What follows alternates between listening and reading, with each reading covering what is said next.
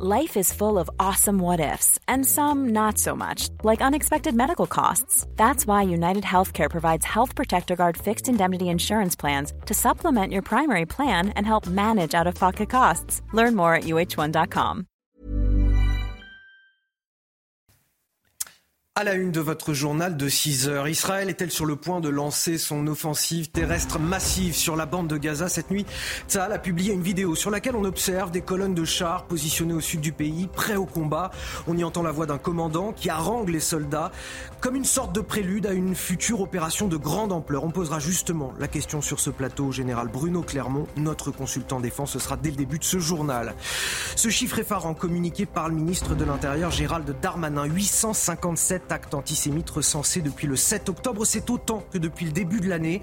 Le gouvernement a beau afficher sa fermeté. Pour autant, les Juifs de France sont-ils suffisamment protégés? L'inquiétude grandit au sein de la communauté. On en parle avec notre journaliste politique Gauthier Lebret. Et c'est dans ce contexte que le parquet de Paris a ouvert une enquête après la découverte hier d'une trentaine d'étoiles de David taguées sur des bâtiments dans le 15e arrondissement de la capitale. Des agissements ignobles selon la première ministre Elisabeth Borne. Et puis ces rafales de vent allant jusqu'à 170 km/h le long du littoral atlantique. La tempête Kiaran va balayer la France ce mercredi. Son intensité pourrait être plus importante que prévu. Dans ce journal, nous ferons le point complet avec notre journaliste météo Karine Durand. Cette information, tout d'abord, qui vient de nous parvenir. L'armée israélienne annonce la mort de neuf soldats dans les combats à Gaza. C'est ce qu'on vient d'apprendre à, l'instant. Alors que s'est-il passé exactement sur le terrain ces dernières heures? Ça a publié, je le disais, une vidéo sur les réseaux sociaux. Cette nuit, on y observe des colonnes de chars dans le sud du pays. On entend la voix d'un commandant qui harangue les soldats. Général Clermont, on en parle avec vous. Est-ce que c'est finalement le prélude à une offensive terrestre massive, selon vous? On assiste à une mise en scène impressionnante de la part de Tsahal sur un dispositif de chars, de blindés très nombreux, des dizaines de blindés, des dizaines de chars euh, prêts à pénétrer à l'intérieur de la bande de Gaza. Ils sont alignés en direction euh, de la bande de Gaza avec, vous l'avez dit, l'harangue, une harangue importante d'un chef important de l'opération, puisque c'est le général Yaron Finkelman, qui est le patron du commandement sud et qui a des mots très forts pour motiver ses troupes. Hein. Euh, vous êtes la génération de la victoire accomplissez votre devoir et frappez l'ennemi. Les images que l'on voit, en réalité, ces chars sont déjà rentrés à l'intérieur de la bande de Gaza. Ils, sont rentrés par le nord et ils sont rentrés par le sud. Il, est en train de se produire une tactique mise en place par Tsahal qui consiste à isoler le nord du sud pour s'occuper d'abord du Hamas dans la partie nord, comme il l'avait annoncé. Il avait demandé à la population d'évacuer la partie nord. Et à l'intérieur de cette, euh, de cette attaque de la partie nord, ils font une tenaille. Ils rentrent par le nord et ils rentrent par le sud. Et ils ont commencé à livrer le combat terrestre et le combat dans les souterrains contre le Hamas avec des morts. Vous les avez évoqués, neuf morts officiellement, mais en réalité, il y a déjà plusieurs centaines de morts du côté de, de. On va l'apprendre au fur et à mesure, mais ce sont des combats extrêmement violents. Et c'est la raison pour laquelle cette, cette harangue était importante. On estime, on n'a pas les chiffres encore, qu'il y a à l'intérieur de la, de la bande de Gaza, dans la partie nord, 20 000 soldats de Tsahal. 20 000. Ça correspond à peu près à deux à trois divisions. Une division d'infanterie mécanisée, une division, euh, une division de chars pour lancer cette opération de ratissage, de nettoyage quartier par quartier, en, poussant euh, à la fois par le nord et par le sud pour prendre les forces du Hamas en tenaille. Oui, c'est la première étape euh, de, de, ce qu'on peut l'appeler une invasion, mais l'invasion nécessitera beaucoup plus de 20 000 combattants elle va nécessiter probablement plus de 100 000 combattants à la fin de l'opération. Merci, euh, Général. Vous venez de le dire, l'armée israélienne ne relâche pas la pression sur Gaza. Bien au contraire, hier, un chef du Hamas, euh, responsable des attaques du 7 octobre, a été tué par Tsahal. Par ailleurs, deux enfants français sont également décédés, morts dans la bande de Gaza, Chana. Et leur mère et son troisième enfant ont été blessés. Cette femme fait l'objet d'un mandat d'arrêt international depuis juillet 2016 pour association de malfaiteurs en vue de la préparation d'actes de terrorisme. Solène Boulan. C'est au cœur de la bande de Gaza que les deux enfants français ont été tués hier soir. Le ministère français des Affaires étrangères l'a annoncé dans un communiqué, sans dévoiler les circonstances des décès. Les deux jeunes victimes se trouvaient avec leur mère française et son troisième enfant. Ils sont eux aussi blessés. Dans ce même communiqué, le Quai d'Orsay affirme que le consulat général de France à Jérusalem ne parvient toutefois pas à établir le contact direct sur le terrain avec cette ressortissante. Nous ne sommes donc pas en mesure à ce stade de vérifier la situation de cette famille. Nous continuons nos efforts afin de joindre cette ressortissante et lui porter assistance et soutien, ainsi qu'à sa famille, dans la mesure de nos capacités. Mais selon une source française proche du dossier, la mère des deux enfants décédés est âgée de 43 ans. Elle fait l'objet d'un mandat d'arrêt international depuis juillet 2016 pour association de malfaiteurs en vue de la préparation d'actes de terrorisme et financement d'une entreprise terroriste. Née à Talence dans le sud-ouest de la France, elle est selon cette même source présidente d'une association qui avait procédé en 2013 à une collecte de fonds visant à acheminer du matériel médical et des médicaments en Syrie au profit de djihadistes. En février 2019, la mère de famille a été condamnée à six ans de prison à Paris pour avoir distribué en 2012 et 2013 à Gaza de l'argent récolté par son association à des membres du Hamas et du djihad islamique. À l'audience, où elle avait refusé de comparaître, il avait été précisé qu'elle devait vivre à Gaza depuis 2016. De son côté, la France appelle à ce que les ressortissants étrangers, et notamment français, puissent sortir de Gaza. Le parquet de Paris qui ouvre une enquête après la découverte de tags antisémites dans le 15e arrondissement de la capitale. Il s'agit d'une enquête pour dégradation de biens d'autrui aggravée par la circonstance qu'elle a été commise en raison de l'origine, la race, l'ethnie ou la religion. je rappelle que des étoiles de David, symbole de la religion juive et de l'État d'Israël, ont été taguées sur plusieurs bâtiments. Le récit de Tony Pitaro. Une trentaine d'étoiles de David taguées hier dans le 15e arrondissement de Paris. Des tags sur les façades des habitations et des commerces qui inquiètent. Ce sont des tags qui sont euh, ignominieux, qui rappellent euh, les pires heures de l'histoire de France, notamment la Seconde Guerre mondiale.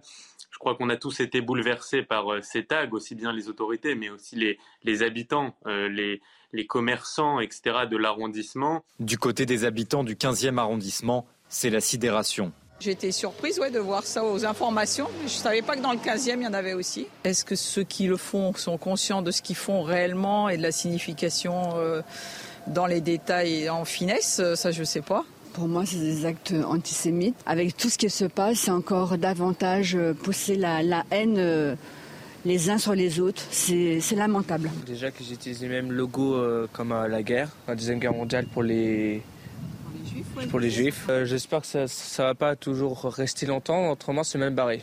La mairie du 15e arrondissement a déposé plainte et va faire recouvrir ces tags. Un décryptage avec Gauthier Lebray du service politique de CNews. Ce qui est terrible, Gauthier, c'est que depuis le 7 octobre dernier, les chiffres de ces actes antisémites grimpent de jour en jour. Oui, euh, Gérald Darmanin était hier à, Levallois-Perret où euh, un rabbin a été euh, menacé sur les réseaux sociaux. L'auteur a été identifié et placé en, en, garde à vue et déféré devant la justice. 857 actes antisémites depuis trois semaines. C'est presque le double que sur toute l'année 2022 où on était à 436. Vous voyez, c'est une véritable explosion. 425 personnes ont été interpellées car elles s'étaient rendues coupables donc d'actes antisémites, annonce de Gérald Darmanin également hier. Et puis Gérald Darmanin, a demandé que quand un étranger se rendait coupable d'actes antisémites, on lui retire son titre de séjour et on l'expulse euh, si c'est possible. Il y a déjà eu quelques expulsions et 27 personnes ont été placées en centre de rétention administrative. Ensuite, il y a ce qui se passe en ligne. Il y a eu 6000 signalements effectués sur la plateforme Pharos. La plateforme Pharos, plateforme du ministère de l'Intérieur, vous pouvez aller signaler tous les débordements, et en l'occurrence tous les propos antisémites que vous voyez en ligne. Vous voyez quasiment 6000 signalements, et ensuite 296 personnes ont pu être euh, identifiées et finiront par être euh, arrêtées par euh, les policiers. C'est ce qu'a dit Gérald Darmanin hier, qui, encore une fois, je vous le disais, était en visite à Levallois-Perret auprès de la communauté juive de France. Merci pour ces euh, précisions, Gauthier. On en sait un petit peu plus sur cette femme qui a crié hier à l'Akbar dans le RERC, qui menaçait de faire euh, sauter une ceinture d'explosifs qu'elle n'avait pas sur elle, manifestement. Elle a 38 ans, elle vient du Val-de-Marne, elle est connue pour des troubles de schizophrénie. Elle avait déjà été interpellée il y a deux ans pour avoir menacé des militaires. Oui, je rappelle qu'hier, alors qu'elle se trouvait dans une rame bondée, vous l'avez dit, Anthony, elle a crié qu'elle allait faire tout sauter. Les policiers ont ouvert le feu avant de l'interpeller. La tempête Kiaran qui approche des côtes françaises. Trois départements sont placés en vigilance rouge. Il s'agit du Finistère, des Côtes d'Armor et de la Manche. Karine, l'intensité de la, tempête est revue à la hausse. Oui, elle sera en fait un cran au-dessus de ce qu'on imaginait, euh, principalement pour la Bretagne et surtout pour euh, les côtes bretonnes. On attend jusqu'à 170 km heure du côté euh, des caps exposés en Bretagne, peut-être même un peu plus, hein, possiblement 180 km à l'heure. Et dans l'intérieur de la Bretagne ou encore de la Normandie, eh bien, cela pourra monter jusqu'à 140 dans l'intérieur. Cela fait plusieurs années que l'on n'a pas vu ça. Cette tempête, en tout cas pour la pointe du Finistère, uniquement sera similaire en termes d'intensité à celle de 1999, mais par contre pour le reste du pays, elle en sera bien loin. On peut la comparer à ce qui s'est passé avec la tempête Alex le 1er octobre 2020. On avait eu des rafales de vent assez comparables. Et en fait, cette tempête, elle va débuter vers 20h en Bretagne, donc tous les déplacements sont vraiment à proscrire. Et ensuite, cela va durer jusqu'à globalement 7 à 9 heures du matin. Mais après ça, les rafales de vent vont rester encore euh, très puissantes. Hein. Alors Karine, les tempêtes euh, sur le littoral du nord-ouest sont fréquentes, mais euh, Kiran est particulièrement inquiétante. Qu'est-ce qui rend cette tempête si dangereuse? Il y a plusieurs paramètres qui la rendent euh, d'autant plus dangereuse. Déjà, elle va être associée à des pluies assez fortes, 30 hein, à 50 mm en l'espace de 6 heures, donc au cours de la nuit, sur des sols qui sont déjà saturés d'eau, donc un risque évidemment d'inondation. On a également des vagues qui vont être très importantes, jusqu'à 10 mètres en Bretagne. Heureusement, les coefficients de marée sont quand même en baisse, ils tournent autour de 70, mais il y a tout de même un gros risque de submersion.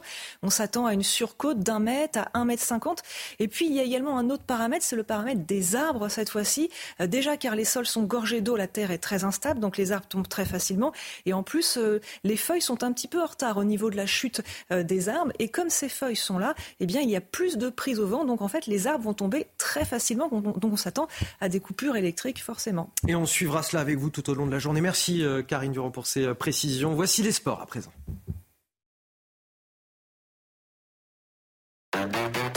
Retrouvez votre programme de choix avec Autosphère, premier distributeur automobile en France.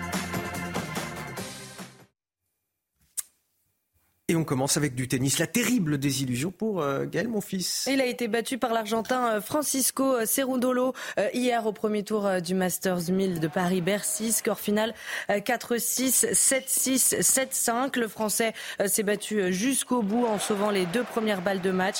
Mais la troisième aura été la bonne pour l'Argentin. Il a donc battu Gaël Monfils après une bataille de 2h41 minutes. Hein la bonne nouvelle, c'est qu'un premier Français a tout de même été qualifié. Oui, il s'agit euh, d'Hugo Humbert. Le 26e mondial a battu euh, l'Américain Marcos Giron, 59e mondial en 2-7, 6-4, 6-3, 1h22 minutes de jeu. Il est donc qualifié au deuxième tour du Masters 1000 de Paris-Bercy et le Messin défiera l'Allemand Alexandre Zverev, 9e mondial.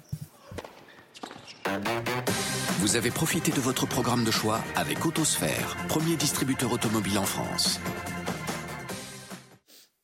Israël qui fait face à un, nouveau front, celui du, Yémen. Les rebelles outils au Yémen ont envoyé des missiles et des drones. Ils ont visé euh, Elat au bord de la mer Rouge. On en parle dans un instant avec le général Bruno Clermont. tout de suite. 6h16, bon réveil dans votre matinale tout de suite. Le rappel de l'actualité, c'est avec vous, Chana Lousteau. Le chef de la diplomatie américaine en visite en Israël, Anthony Blinken, entamera vendredi sa deuxième tournée au Proche-Orient depuis euh, le 7 octobre. Il rencontrera des responsables du gouvernement israélien. Hier, au Congrès, Anthony Blinken a affirmé que l'autorité palestinienne devrait reprendre le contrôle de la bande de Gaza au Hamas et selon lui, de tierces parties internationales pourraient intervenir pour l'aider. 857 actes antisémites ont été recensés en France depuis le 7 octobre dernier, un chiffre annoncé par Gérald Darmanin qui ne cesse d'augmenter. Le ministre de l'Intérieur était au centre culturel israélite de Levallois-Perret hier où un rabbin a d'ailleurs été menacé et Gérald Darmanin a affirmé que face à ces actes, la République sera ferme. Et puis un rassemblement pro-palestinien sera autorisé demain à Paris. Gérald Darmanin et le préfet de police Laurent Nunez ont décidé, je cite, de faire confiance aux organisateurs, parmi eux des élus de la France insoumise. En revanche, cette manifestation sera strictement encadrée. Elle est prévue donc demain de 18h à 20h30, place de la République à Paris. Et soit dit en passant, ce sera l'objet de l'édito de Gauthier Lebret euh, tout à l'heure à, 6h50, je crois, si je ne me trompe pas. C'est un papier à 6h30, mais c'est pas grave. Un papier à 6h30, autant pour moi. à 6h50, on parlera de Mélenchon. C'est aussi lié, vous me direz. Très bien, très bien, très bien. On va parler de, l'offensive euh, d'Israël à, Gaza. L'armée israélienne a annoncé euh, dans la nuit que neuf soldats ont, ont été tués. Cette offensive qui s'intensifie. On va faire le point complet sur la situation sur place avec notre envoyé spécial Vincent Fernandez et Charles Baget.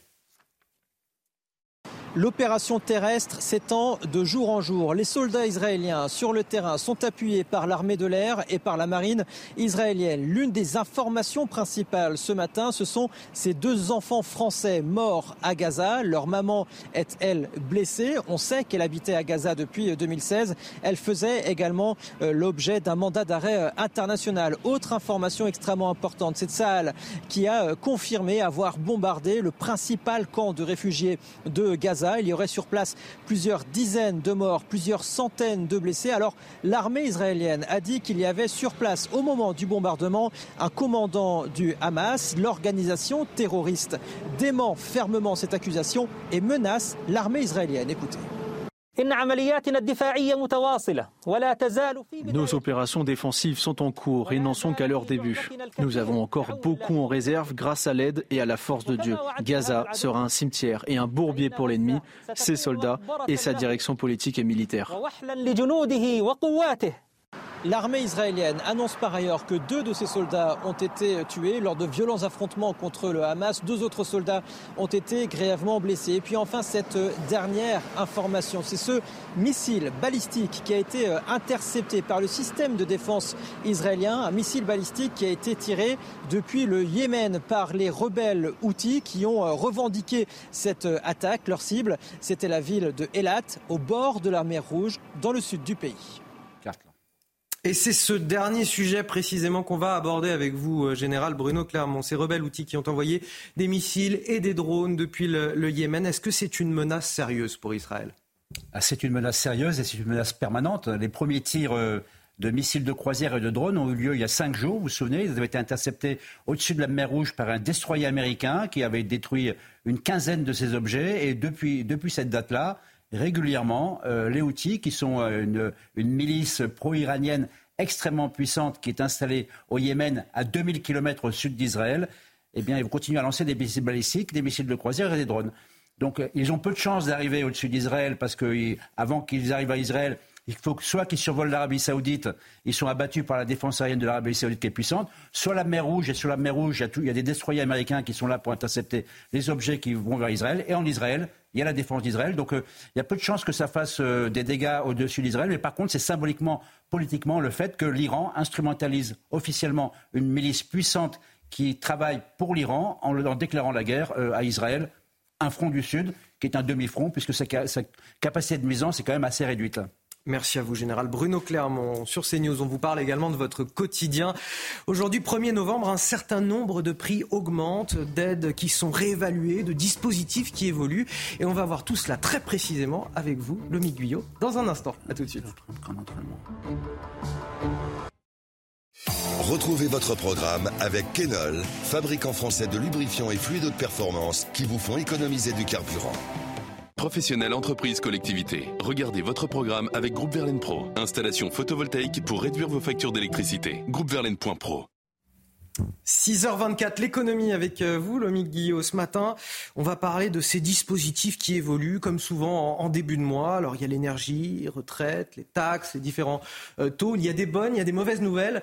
Euh, concrètement, qu'est-ce qui va se passer on commence par, une bonne nouvelle, une augmentation pour les retraités du secteur privé. Ça concerne 13 millions de retraités. Le montant de la complémentaire retraite augmente de 4,9% aujourd'hui, après 5% en 2022. Cette hausse, c'est le résultat de la bonne gestion de la caisse complémentaire, la GIRC Arco, dont on a beaucoup parlé ces dernières semaines. C'est une bonne gestion qui va permettre de revaloriser régulièrement les retraites complémentaires au rythme de l'inflation, au moins jusqu'en 2026. Donc ce n'est pas la dernière des, des augmentations. Et puis par ailleurs, les retraites de base seront aussi revalorisées par le gouvernement cette fois-ci.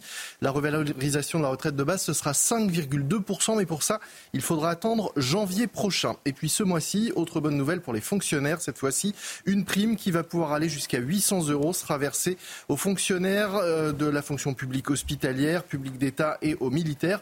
Pour la percevoir, il y a une condition de revenu, il faut avoir gagné moins de 3 250 euros par mois en moyenne cette année. On va fermer le chapitre des bonnes nouvelles et cette fois on va parler des hausses de tarifs qui vont s'appliquer à partir d'aujourd'hui. Oui, on va commencer par la consultation chez le médecin. Elle augmente de 1,50 euros euh, à chaque consultation. C'est loin des 50 euros que réclamaient certains généralistes au moment de leur grève, sachant qu'il y a toujours également un reste à charge de 1 euro pour les patients. Autre hausse, celle des prix, euh, du prix repère du gaz qui remplace le tarif réglementé. Il passe à 91,02 euros le mégawattheure. Et puis les propriétaires de résidences secondaires vont commencer à recevoir leur avis de taxe d'habitation. Vous le savez, la taxe d'habitation a été supprimée, mais pas pour les résidences secondaires. Et mauvaise nouvelle, elle augmente dans de nombreuses communes. Alors justement, il y a du nouveau du côté immobilier. Oui, comme tous les mois désormais, le taux d'usure, ce taux maximum auquel on peut en emprunter lorsqu'on ajoute, vous le savez, les assurances, les frais de dossier et évidemment le taux d'emprunt, ce taux d'usure augmente. Il passe à 5,4 91% pour les prêts sur 20 ans et plus. C'est une hausse de 11 points de base entre octobre et novembre. Ce taux était quand même de 3% l'année dernière. Ça montre, ça illustre la flambée des taux et la difficulté pour les Français euh, à se loger euh, à bon marché. Puis côté immobilier, toujours, on peut signaler le début de la trêve hivernale. Il est désormais impossible d'expulser les locataires qui ne payent pas leur loyer avant le 31 mars 2024. Allez, une dernière euh, nouveauté, c'est le début du mois sans tabac aujourd'hui 1er novembre. Pour les fumeurs, si vous fumez un paquet par jour, un mois sans tabac, c'est quand même 330 euros d'économie. C'était votre programme avec Groupe Verlaine. Isolation, centrale photovoltaïque et pompe à chaleur. Groupe Verlaine, le climat de confiance. C'était votre programme avec Kenol, fabricant français de lubrifiants et fluides de performance qui vous font économiser du carburant. La météo agitée de votre mercredi 1er novembre, c'est tout de suite avec Karine Durand. Problème de pare-brise Pas de stress. Partez tranquille avec la météo et Point S-Glace. Réparation et remplacement de pare-brise. Et Karine, trois départements de Bretagne viennent de passer en, en vigilance rouge pour la tempête Karan. Oui, c'est le niveau d'alerte maximal qui a été déclenché pour la pointe bretonne, pour euh, la Manche du côté de la Normandie, mais aussi les côtes d'Armor et la pointe du Finistère. C'est vraiment sur le Finistère que les vents vont être les plus violents. Euh, on prévoit maintenant des vents possiblement à 170 voire 180 km à l'heure entre minuit et 7 heures du matin. Vous voyez qu'il y a également 17 départements orange, c'est tout le nord-ouest. Alors, je voulais vous montrer cette animation. Justement, on voit bien la dépression ici, l'enroulement très creux qui est sur le sud de l'Angleterre. Et là, dans le rouge, eh bien, ce sont les côtes du nord-ouest de la France. En rouge, ce sont les vents les plus violents qui vont donc concerner la Bretagne et la Normandie à partir de 20 heures à peu près ce soir. Et tout cela va s'intensifier en cours de nuit jusqu'en début de matinée. Mais même après la tempête, les vents vont rester forts tout au long de la journée. En tout cas, les déplacements sont à proscrire pour la Bretagne et pour la Normandie tout au long de la nuit. Avant cette tempête, on a quand même ce bandeau pluvieux qui est très actif, qui s'étale sur tout l'ouest et qui a tendance à se décaler de plus en plus vers l'est. En attendant, l'est bénéficie quand même de quelques éclaircies, mais ça ne va pas durer bien longtemps car au cours de l'après-midi, les pluies se retrouvent du côté de la façade est avec ces pluies au cours de l'après-midi qui vont toucher euh, cette fois-ci les Alpes en particulier avec même un petit peu de neige au-delà de 2000 mètres d'altitude et dans les plaines, ces précipitations peuvent être orageuses, elles peuvent déclencher donc de violents orages, un peu d'éclaircie quand même avant l'arrivée de la tempête. C'est en quelque sorte le calme avant la tempête, justement. Les températures, elles, sont de saison un petit peu en baisse sur la moitié nord, avec 10 degrés pour euh, Lille notamment, 11 degrés en région parisienne, 13 pour La Rochelle et au cours de l'après-midi, des valeurs tout à fait dans les normales pour cette époque euh, de l'année, 14 à Paris, un peu plus de douceur pour euh, Perpignan, 22 degrés. La suite avec évidemment la trajectoire de la tempête qui va poursuivre son chemin justement justement ce jeudi avec des rafales de vent très violentes jusqu'à 7 à 9 heures du matin. Mais toute la journée va être ventée. Également des précipitations importantes et du vent sur le sud-ouest. Des averses orageuses, de la neige abondante en montagne ce jeudi. Et attention, samedi, nouvelle situation à surveiller avec une possible deuxième tempête, peut-être même encore plus généralisée que la première. Problème de pare-brise? Pas de stress. Repartez tranquille après la météo avec Point S-Glace. Réparation et remplacement de pare-brise. 6h30, bon réveil à ceux qui nous rejoignent dans la matinale de CNews. Voici les titres de votre journal. À la une, cette nouvelle illustration de la hausse des actes antisémites. La responsable d'un salon de coiffure menacée parce qu'elle est juive. Elle a reçu à son salon un journal avec des versets sataniques du Coran. Vous entendrez son témoignage dans ce journal. Un rassemblement dit de solidarité envers le peuple palestinien sera autorisé ce jeudi à Paris. Rassemblement à, l'initiative des élus euh, La France Insoumise et d'autres collectifs. Nous avons confiance en les organisateurs, explique Laurent Nunez, préfet de police de Paris. L'État a-t-il confiance ou veut-il éviter le camouflet d'une manifestation interdite qui aura tout de même lieu? On en parle avec Gauthier Lebret dans ce journal. L'armée israélienne a bombardé hier le camp de Jabalia dans le nord de Gaza. Bilan, plusieurs dizaines de morts dont un responsable du Hamas à l'origine des attaques du 7 octobre. Un camp présenté comme accueillant des réfugiés mais qui serait aussi un camp d'entraînement pour les terroristes du Hamas. On en parle ce matin avec le général Bruno Clermont, notre consultant défense. Le Hamas qui a annoncé qu'il se tenait prêt à libérer un certain nombre d'otages étrangers dans les prochains jours. Comment explique-t-on cette décision? Est-ce le fruit de négociations avec des pays tiers ou la pression militaire exercée par, par On posera la question à Lise Benkemoun, rédactrice en chef de Radio Judaïka, dans notre focus de 6h45. Je vous le disais donc, une coiffeuse menacée parce qu'elle est juive. Ça s'est passé le 9 octobre dernier, deux jours après les attaques du Hamas en Israël. Ce jour-là, quand elle ouvre son salon, elle découvre un journal avec des versets sataniques du Coran. La police a récupéré le journal et une enquête a été ouverte. Écoutez son témoignage au micro de Célia Barotte. Je suis arrivée le 9 octobre, juste après les événements qui se sont passés. J'ai ouvert mon salon et j'ai trouvé un journal bien plié donc ma curiosité m'a amené à ouvrir ce journal. Quand j'ai ouvert ce journal, je vois euh, des versets du Coran écrits à la main. Et je, ne comprends pas trop, donc euh, je traverse la rue et je vais voir un commerçant et je lui montre ce que j'avais trouvé et il me dit euh, oh écoute prête pas attention, c'est des versets du Coran satanique, mais ne prête pas attention s'il te plaît. Voilà, donc je reviens au salon un peu déboussolée et je fais intervenir la police qui viennent chez moi, prennent une déposition et prendre euh, ce papier en me disant qu'une enquête allait être ouverte. Je me sens mal, je me sens euh, brisée. Je me dis que en fait, finalement, c'est parce que je suis juive que je reçois ça. Et euh, oui, voilà, je me sens très mal, je me sens pas bien, je me sens menacée euh, finalement. Je suis quelqu'un qui n'est pas peur. Aujourd'hui, je m'enferme, j'ouvre euh, aux clientes. Je trouve pas ça bien de s'enfermer. Ça veut dire que finalement, on, a peur. Bah finalement, c'est vrai, il faut le dire. Hein. On se voile des fois la face, mais finalement, on a très peur. Un témoignage qui vient illustrer ce chiffre effarant. 857 actes antisémites recensés en France depuis le 7 octobre dernier. Un chiffre annoncé par Gérald Darmanin qui ne cesse d'augmenter. Le ministre de l'Intérieur était au centre culturel israélite de Levallois-Perret près de Paris euh, hier et il a insisté sur euh, la fermeté de la République face à ces événements. Écoutez. J'ai voulu venir euh, ici à la synagogue de Levallois-Perret comme je suis venu chaque semaine auprès euh, des Français de confession juive à Sarcelles, à, Créteil, pour d'abord leur apporter mon, soutien et pour leur dire que je comprends la peur qui peut euh, être la leur au moment où des images ignobles viennent du Proche-Orient, au moment où ils, souffrent avec les otages, au moment aussi où il y a des actes antisémites en, en augmentation effectivement dans le pays, et leur dire que la République va les protéger et aura la main très ferme. Des actes antisémites en augmentation, une menace terroriste plus forte que jamais. Aujourd'hui, c'est justement la Toussaint. Les chrétiens vont célébrer tous les saints de l'Église catholique. À cette occasion, Gérald Darmanin, là aussi, ne veut prendre aucun risque. Il a demandé hier soir au préfet de rester euh, vigilant autour euh, des lieux de culte euh, chrétiens. Dans un télégramme, le ministre de l'Intérieur je rappelle, je cite, le niveau très élevé de la menace terroriste et la persistance des tensions au plan international. Deux nouvelles manifestations pro-Palestine sont organisées cette semaine, notamment par les élus de la France insoumise. On en parle avec vous, Gauthier Lebret. Cette fois, la manifestation de demain, place de la République, est autorisée. Oui, effectivement, euh, contrairement donc à celle du euh, week-end dernier, pour plusieurs raisons, euh, selon le préfet de police Laurent Nunez et Gérald Darmanin. Ce ne sont pas les mêmes organisateurs. C'était le NPA la semaine dernière, nouveau parti anticapitaliste accusé de faire l'apologie du terrorisme.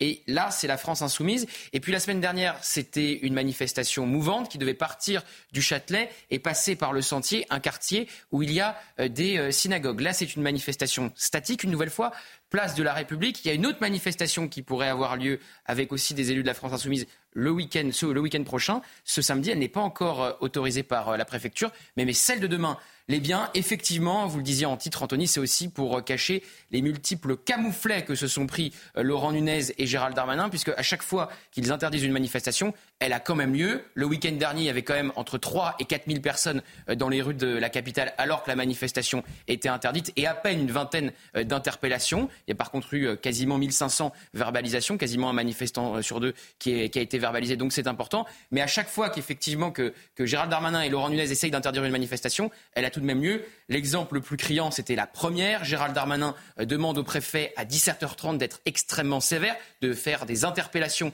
et des verbalisations. Deux heures plus tard, 3000 personnes le narguaient, place de la République. Merci Gauthier. Par ailleurs, huit familles d'otages franco-israéliens ont pris euh, la parole à, Paris. C'était pendant une conférence de presse hier à l'hôtel de ville. Ils demandent de l'aide au gouvernement et aux élus français, mais pas que, Chana. Oui, ces familles réclament également la fin du soutien au Hamas et à leurs pays amis tels que euh, le Qatar. Je vous propose d'écouter euh, Daniel Toledano, le frère d'Elia, qui a été enlevé à la rêve partie le 7 octobre dernier. Il explique les raisons de sa venue en France. Écoutez. Que feriez-vous si vous étiez à notre place? Imaginez que la moitié de votre famille est morte et que l'autre est vivante. Que feriez-vous? Nous sommes inquiets, mais nous choisissons de venir ici, vous parler, vous partager nos histoires. Pour que vous fassiez tout ce qui est en votre pouvoir pour changer les opinions. En faisant cela, nous pouvons peut-être faire évoluer la situation et les ramener à la maison. On va s'intéresser à ce qui se passe en ce moment sur le, terrain euh, entre Israël et la bande de Gaza. Un camp de réfugiés a été euh, ciblé hier par Tsahal dans le nord de la bande de Gaza à Jabalia. Euh, Tsahal qui explique que ce, cet endroit cachait un, camp d'entraînement pour les terroristes et qu'un responsable du Hamas a été tué. On va en parler avec vous, général Bruno Clairement. Les, camps de réfugiés finalement qui servent de bouclier humain à l'organisation terroriste. Écoutez, on, le découvre, mais on le savait. On, découvre le fait que le Hamas se sert de, tous les endroits où il y a le plus de population civile euh, pour en faire des boucliers humains. Donc effectivement, ce camp a été attaqué dans, cette phase très offensive de Tsahal.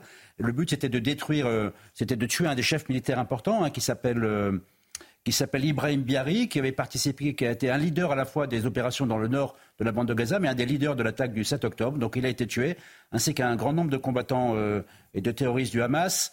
Euh, mais également, il y avait dans ce camp des dépôts de munitions, des centres de commandement. Donc c'était bien plus qu'un camp d'entraînement, c'était un camp euh, à partir duquel hein, opérait le Hamas en surface ou dans des souterrains. Donc ça a été détruit, ça veut dire trois choses. D'abord que le, combat urbain euh, contre le Hamas a commencé. Hein, les troupes sont rentrées dans Gaza. Donc on a du combat euh, de fantassin contre fantassin. Euh, que les camps palestiniens aussi sont des, servent de boucliers humains. Donc les réfugiés servent aussi de boucliers humains pour le Hamas. Et ça rappelle que la stratégie actuellement de, de ça à l'intérieur de la banque de Gaza, c'est de prendre le Hamas en tenaille avec une partie des forces qui est rentrée par le nord et une partie des forces qui est rentrée par le sud de manière à traiter euh, les combattants du Hamas, les terroristes du Hamas, à la fois en surface et dans les tunnels. Et je redonne, merci euh, Général Bruno Clermont, ces dernières informations. Euh, l'armée israélienne a annoncé la mort de neuf soldats ces dernières heures. Elle déclare également avoir frappé 11 000 cibles à Gaza depuis le début de la guerre. Tout de suite, les sports pour finir ce journal. Retrouvez votre programme de choix avec Autosphère, premier distributeur automobile en France. Chana, l'Olympique lyonnais réclame des sanctions après les heures de ce dimanche. Oui, la commission de discipline de la Ligue de football professionnel rendra euh, sa décision le 22 euh, novembre prochain. Au regard de la gravité des faits, la LFP a décidé de mettre le dossier en instruction. Elle souhaite également que le match soit rejoué en terrain neutre. Vous avez profité de votre programme de choix avec Autosphère, premier distributeur automobile en France. Le Hamas a annoncé qu'il se tenait prêt à, libérer un certain nombre d'otages étrangers dans les prochains jours. Comment on explique cette décision On en parle dans quelques instants avec Lise Benkemoun, rédactrice en chef de Radio Judaïka. A tout de suite. « 6h43, de retour dans la matinale week-end. Bon réveil à ceux qui nous rejoignent tout de suite. Le rappel de l'actualité avec vous, Chana Lousteau. La tempête Kiran approche des côtes françaises. Trois départements sont placés en vigilance rouge. Il s'agit du Finistère, des Côtes d'Armor et de la Manche. 3200 sapeurs-pompiers seront mobilisés au total. Des rafales jusqu'à 170 km heure associées à de fortes pluies sont attendues. Les habitants de la côte ouest sont appelés à rester chez eux cette nuit. L'armée israélienne intensifie son offensive. Deux enfants français sont morts dans la bande de Gaza. Leur mère et son troisième enfant ont été blessés. Cette femme fait l'objet d'un mandat d'arrêt international depuis juillet 2016 pour association de malfaiteurs en vue de la préparation d'actes de terrorisme. Et puis le chef de la diplomatie américaine en visite en Israël, Anthony Blinken, entamera vendredi sa deuxième tournée au Proche-Orient depuis le 7 octobre dernier. Il rencontrera des responsables du gouvernement israélien. Hier au Congrès, Anthony Blinken a affirmé que l'autorité palestinienne devrait reprendre le contrôle de la bande de Gaza au Hamas. Et selon lui, de tierces parties internationales pourraient intervenir pour l'aider. Notre focus de 6h45, on fait justement le point sur la situation en Israël avec Lise Benkemoun. Bonjour. Vous êtes euh, rédactrice en chef de Radio Judaïka. Merci d'être avec nous euh, ce matin. Le Hamas a annoncé qu'il se tenait prêt à, libérer un certain nombre d'otages euh, étrangers dans les prochains jours. Comment on explique cette décision, Lise Benkemoun? Est-ce que c'est grâce à, à, la négociation de pays tiers ou grâce à la pression exercée par Tsahal sur la bande de Gaza? Bonjour euh, Anthony, bonjour à tous. Alors, une décision, je pense que c'est trop tôt pour le dire. Pour l'instant, c'est une annonce du Hamas. Et vous savez bien quand même qu'on a en face une organisation terroriste qui ment et qui fait de la guerre psychologique. Donc, entre une décision et la réalité, on ne sait pas. Ils ont annoncé qu'ils allaient bientôt peut-être libérer des otages étrangers. Là encore, c'est la guerre. Et puis, évidemment, c'est un système de sélection. Pourquoi les étrangers, pas les autres? Donc, en Israël aujourd'hui, on est très, très prudent ce matin sur euh, cette libération. On n'est pas du tout euh, en train de se dire euh, que l'espoir, c'est sûr, c'est fini et tout va bien. la dernière otage qui a été libérée, elle a été libérée, donc Ori, elle a été libérée par les soldats de Tzahal. Sans doute que la médiation internationale aide et que la pression avec les combats terrestres qui ont lieu en ce moment aide aussi, puisque évidemment c'est la carte majeure du Hamas, ces otages. Alors justement, Lisbeth Kemoun, aujourd'hui, est-ce qu'il y a de nouveaux pays qui entrent dans les négociations autres que le Qatar pour libérer ces otages? Bah, on parle souvent de l'Égypte euh, qui, euh, qui sert d'intermédiaire avec le Hamas euh, depuis quelques années. C'est vrai que pour l'instant, le Qatar avait l'air d'être la meilleure option. toute piste est bonne à prendre, j'ai envie de dire, pour Israël, puisque vous le savez, les deux objectifs principaux de cette guerre, c'est détruire le Hamas et faire libérer les otages. Et chaque jour qui passe, les familles sont angoissées, la population israélienne est angoissée, le monde entier même est angoissé, puisque on a des, des gens qui ont entre 9 mois et 90 ans. Donc c'est insupportable cette situation. Donc toute personne qui peut aider, vous pensez bien par exemple qu'on ne fait pas beaucoup confiance au Qatar en règle générale, qui est le premier bailleur de fonds du Hamas lui-même, donc il joue un double jeu clair et net dans cette histoire. Mais néanmoins, oui, on va prendre toute aide qui est bienvenue. Alors l'Égypte n'accueille pas de réfugiés de, de, Gaza. Néanmoins, elle va accueillir aujourd'hui 80 blessés venus euh, de l'enclave. Est-ce que c'est un signe d'ouverture de sa part? Mais honnêtement, euh, Anthony, je pense que c'est le minimum. Parce que déjà, le fait que l'Égypte ne veuille pas ouvrir le terminal de Rafah et accueillir des réfugiés palestiniens, il y a quand même énormément de gens, et pas seulement en Israël, qui trouvent que c'est pas tout à fait normal. Ça pourrait être temporaire. On peut comprendre que l'Égypte ait peur d'un afflux énorme de réfugiés. Mais néanmoins, si l'Égypte soutient euh, euh, la cause palestinienne, ce qu'elle semble faire, ça serait tout de même logique qu'elle soit prête à accueillir un certain nombre de réfugiés. Donc, sincèrement, des blessés de Gaza, c'est tout de même bien le minimum. Euh, Lisben Kemoun, dans la presse israélienne, il se dit qu'Israël commence déjà à, réfléchir à, des scénarios pour euh, l'après-guerre contre le Hamas. Et l'un de ces scénarios euh, consiste à installer les Gazaouis dans le Sinaï égyptien. Est-ce que c'est une piste sérieuse?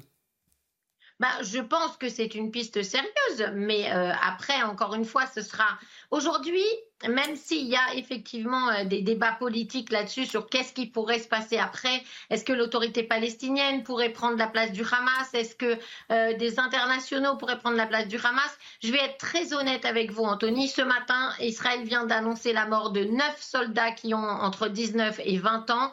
On a beaucoup plus la tête là-dedans que dans l'après-politique de, de ce qui va se passer à Gaza. C'est évident que c'est important de trouver une solution, mais là, nous, on n'est pas du tout dans l'après on est au jour le jour dans la guerre. Il y a eu encore énormément d'alertes sur Tel Aviv, sur le centre hier jusqu'à euh, tard hier soir. C'est compliqué pour nous de se projeter dans un avenir qui n'est pas encore là et, loin de là. On a vu euh, une vidéo publiée par euh, Tsahal dans la nuit de, chars qui, semblent prêts au combat avec la voix d'un commandant de l'armée qui harangue un petit peu les, soldats. Est-ce que c'est là aussi signe d'une offensive terrestre massive qu'on attend depuis déjà plusieurs semaines? Elle est massive euh, déjà depuis le début, mais en fait, elle n'est pas massive parce qu'on avance très très lentement. Je vous le disais, on vient de perdre neuf soldats en une seule nuit. Donc, euh, bien sûr qu'il y a énormément de chars, bien sûr qu'il y a aussi des hélicoptères de combat, bien sûr qu'il y a beaucoup de forces qui sont euh, dans, dans, cette guerre dans la bande de Gaza, mais c'est de la guérilla et ça va aller lentement et, et on sait que c'est très compliqué. On sait que aussi le Hamas nous a tendu des pièges, qu'on attend des bombes à tous les coins de rue ou presque, qu'il y a des gens qui euh, tirent dessus, qu'il y a les tunnels. Donc euh, oui, c'est massif hein, et on gagnera à la fin, mais en tout cas au jour le jour, c'est très compliqué. On est prudent et on s'inquiète.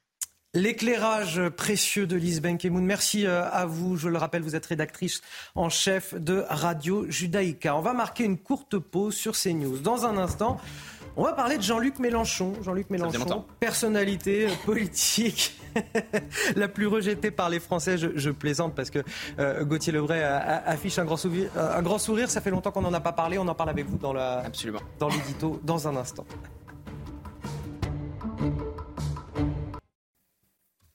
6h53 sur CNews, l'édito politique de Gauthier Lebret. Avec vous, Gauthier, on va parler de Jean-Luc Mélenchon, personnalité politique la plus rejetée par les Français. Un Jean-Luc Mélenchon qui paye finalement ses dérapages des dernières semaines et notamment son refus de qualifier le, Hamas comme groupe terroriste. Absolument, Anthony. Aujourd'hui, Jean-Luc Mélenchon est le politique français le plus rejeté par l'opinion à 62% euh, des Français, devant Éric Zemmour à 61%. Sondage Odoxa pour euh, Public Sénat. C'est la première fois que Jean-Luc Mélenchon prend la tête de ce classement peu glorieux. Un rejet qui a augmenté de 4 points en un mois, vous l'avez dit, il paye cash ses outrances des euh, dernières semaines. On compare souvent la stratégie de Jean-Luc Mélenchon avec celle de Marine Le Pen, car elles s'opposent en tout point. L'une veut se normaliser, l'autre est en train de devenir le nouveau Jean-Marie Le Pen. Le cordon sanitaire s'est déplacé. Aujourd'hui, Marine Le Pen est sous la barre des 50% de rejet, à 43%. Elle est à la septième place derrière Éric Dupont-Moretti. Puis, elle est aujourd'hui en tête des intentions de vote pour 2027, à plus de 30%. On l'a déjà vu hier avec ce sondage IFOP pour le Figaro. Vous voyez, elle caracole en tête à 31%, tandis que Jean-Luc Mélenchon est à 14%, 8 points de moins que son score de 2022 où il avait fait 22%, même s'il reste haut, vous le voyez, le troisième homme de cette présidentielle et le premier à gauche. Ce n'est donc pas encore un suicide politique. Ce qu'il espère en fait, c'est consolider le vote communautaire et après faire office de vote utile à gauche. Mais là, c'est moins sûr, puisqu'on l'a vu dans le sondage, Fabien Roussel fait une véritable percée et profite des outrances de Jean-Luc Mélenchon. Il est à 6%. Fabien Roussel, puisqu'il s'oppose à chaque fois au dérapage du leader insoumis. Alors il y a cette proposition plutôt provocante du député Renaissance Carl Olive.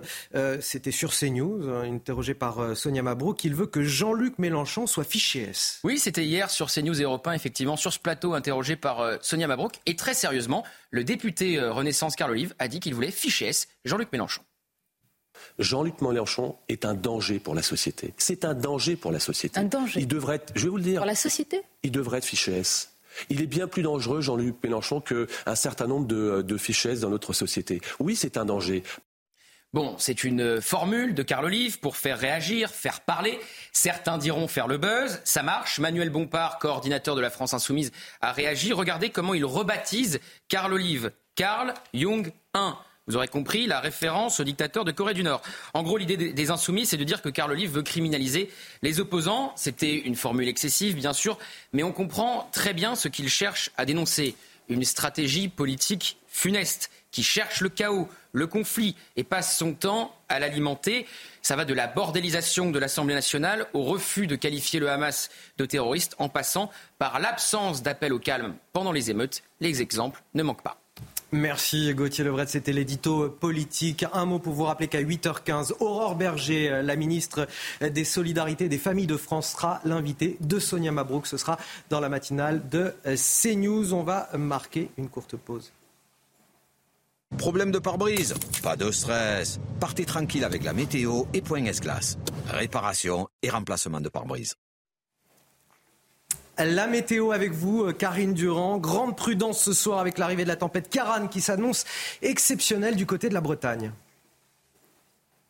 Oui, et il y a désormais euh, trois départements qui ont été placés en vigilance rouge, niveau d'alerte maximale. Donc, pour le Finistère en premier, mais aussi les Côtes d'Armor et puis euh, la Manche. Sur le Finistère, on attend des pointes à 170, voire même peut-être 180 km à l'heure au cours de la nuit. Globalement, 130 à 140 sur les zones placées en orange, 17 départements orange, et jusqu'à 90, voire 100 km à l'heure du côté de l'île de France dans la nuit.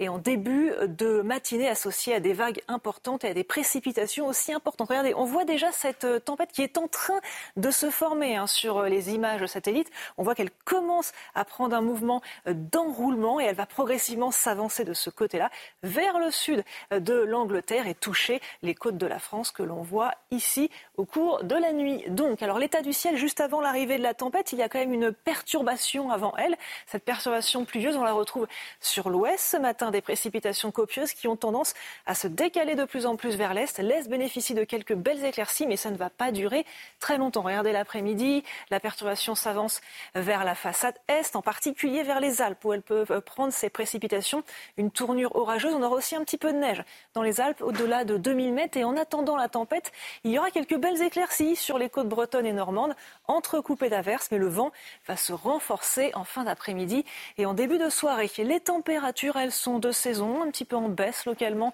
euh, ce matin. 11 à Paris, 10 du côté euh, de Lille et 13 pour euh, La Rochelle ou encore pour euh, Bayonne. Et au cours de l'après-midi, toujours des valeurs dans les normales de saison, classiques pour un début novembre, mais avec quand même le vent et l'humidité. Le ressenti ne sera pas très bon. 15 en Bretagne, 14 à Paris, un maximum de 22 pour Perpignan. La suite, jeudi, évidemment, qui sera marquée par la tempête, hein, le matin particulièrement. Mais en fait, même après le passage de la tempête, il y aura du vent quasiment tout au long de la journée. Il vaut mieux ne pas se déplacer au cours de ce jeudi sur le nord-ouest. Du vent fort, de fortes précipitations sur le sud-ouest, mais aussi sur les Alpes. Et attention à la journée de samedi avec une possible deuxième tempête, peut-être plus généralisée. Problème de pare-brise? Pas de stress. Repartez tranquille après la météo avec Point S-Glace. Réparation et remplacement de pare-brise. À la une de votre journal de 7 heures, neuf soldats israéliens sont morts la nuit dernière. Annonce faite par Tsahal. 326 d'entre eux sont décédés depuis le 7 octobre. Nous rejoindrons notre envoyé spécial Anne-Isabelle Tollet qui se trouve au nord de Gaza. C'est dans ce contexte que le parquet de Paris a ouvert une enquête après la découverte hier d'une trentaine d'étoiles de David taguées sur des bâtiments dans le 15e arrondissement de la capitale. Des agissements ignobles selon la première ministre Elisabeth Borne. On en parle dans ce journal. La femme qui a crié à l'Akbar et menacé de tout faire exploser hier dans le RERC était déjà connue des services de police. Tanguy Hamon nous en dit plus dans ce journal. Et puis enfin des rafales de vent allant jusqu'à 170 km/h le long du littoral atlantique. La tempête Karan va balayer la France ce mercredi. Son intensité pourrait être plus importante que prévu dans ce journal. Nous ferons le point complet avec Karine Durand. L'armée israélienne a annoncé la mort de neuf soldats dans les combats à Gaza. Tsahal a également déclaré avoir frappé 11 000 cibles depuis le début de la guerre. On en rejoint tout de suite notre envoyé spécial au nord de Gaza, Anne-Isabelle Tollet. Bonjour. Vous êtes accompagnée d'Olivier Gangloff. Anne-Isabelle, quelles sont vos dernières informations?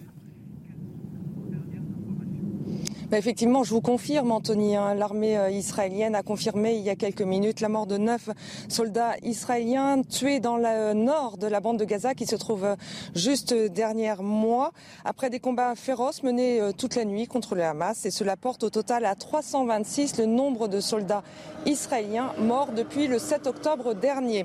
Alors au 25e jour du conflit, hein, cette vaste offensive annoncée semble plutôt avoir laissé place à une progression méthodique de l'armée israélienne dans l'enclave palestinienne. L'objectif est de couper cette enclave en deux et de cloisonner le nord et notamment la ville de Gaza qui est le cœur politique où est fortement implanté le Hamas pour en faire une zone de combat. Alors selon les responsables militaires qu'on a pu consulter ici, Anthony, l'armée a donc renoncé à cette offensive de grande ampleur en favorisant une entrée terrestre dans Gaza méthodique et, euh, et, en douceur pour sonder le terrain afin d'éviter d'exposer au maximum les soldats israéliens dans les 500 kilomètres de tunnels dans ce qu'on appelle ici le métro de Gaza. Merci à vous, euh, Anne-Isabelle Tollet. Merci également à Olivier Gangloff qui vous accompagne derrière la caméra. On vient de voir que les combats étaient effectivement violents. Saal se prépare à voir de nombreux euh, soldats tués au combat. Et on en parle avec vous, général Bruno Clermont. Ce, nombre élevé euh, de morts parmi les soldats de Tsahal, est-ce que c'est de nature à faire basculer l'opinion publique israélienne ou reculer le gouvernement israélien? Ah, c'est vraiment une bonne question. C'est la question que, va se poser le gouvernement en permanence parce que l'annonce est, effectivement de 9 morts là, dans, les, dans les dernières heures, mais il y a plus de 300 morts euh, soldats israéliens depuis le début de l'offensive du 7 octobre. Il faut savoir que la, dernière guerre, euh, la dernière comparaison qu'on peut faire, c'est la guerre, euh, la guerre du Liban qui a duré 3 ans. 3 ans de guerre et il y a eu 657 soldats israéliens tués. Donc ça veut dire qu'en 3 semaines, on a déjà eu la moitié de ce qui s'était produit en, en 3 ans. Donc le nombre va être élevé, c'est évident.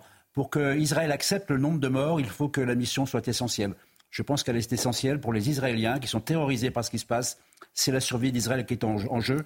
Et deuxième élément important, je pense que vraiment, il faut, souligner le fait que l'offensive terrestre, et je suis d'accord avec le terme de vaste offensive terrestre, offensive terrestre de grande ampleur, a commencé avec la libération par la force d'un otage.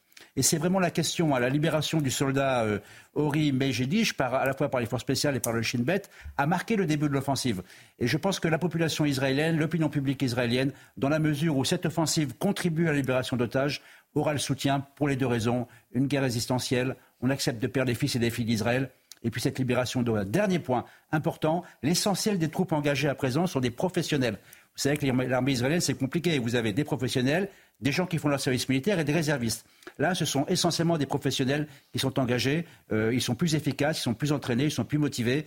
Et, leur, mort sera plus acceptée par la société israélienne que, des appelés qui font leur service militaire le général Bruno Clermont qui nous accompagne pour le décryptage de cette offensive euh, israélienne. L'armée justement euh, israélienne qui ne relâche pas la pression sur Gaza. Hier, un chef du Hamas responsable des attaques du 7 octobre dernier a été tué par Tsahal. Par ailleurs, deux enfants français sont morts dans la bande de Gaza. Leur mère et son troisième enfant ont été euh, blessés. Cette femme fait l'objet d'un mandat d'arrêt international depuis juillet 2016 pour association de malfaiteurs en vue de la préparation d'actes de terrorisme.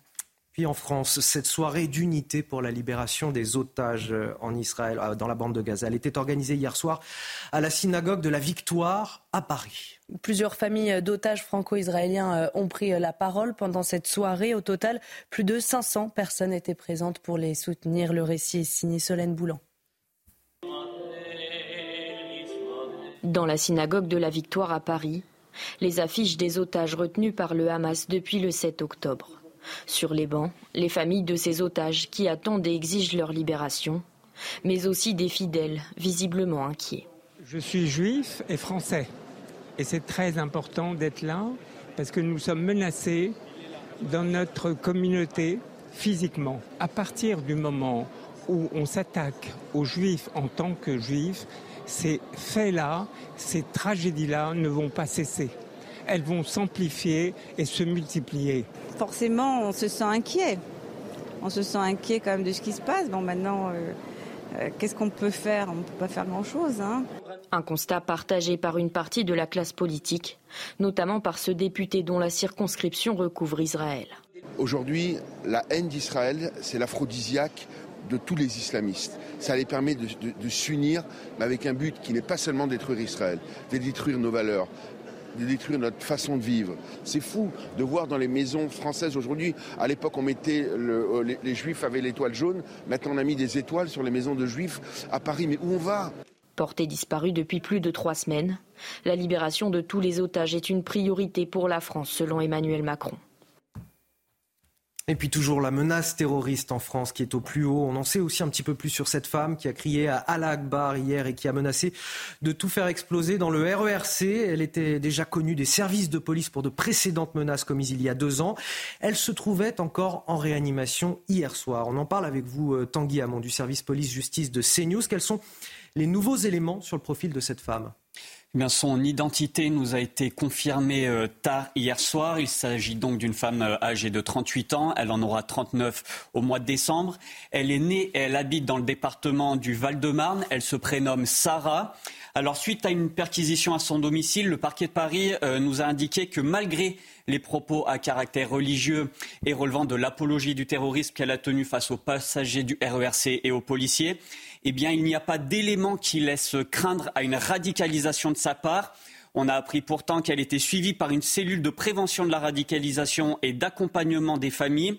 Mais c'est un dispositif, nous a-t-on expliqué, qui s'attache principalement aux personnes qui ont des situations sociales très compliquées ou qui ont un problème euh, psychiatrique. Et ce dernier point semble être le cas pour elle, puisqu'elle est connue pour des troubles de type schizophrénique.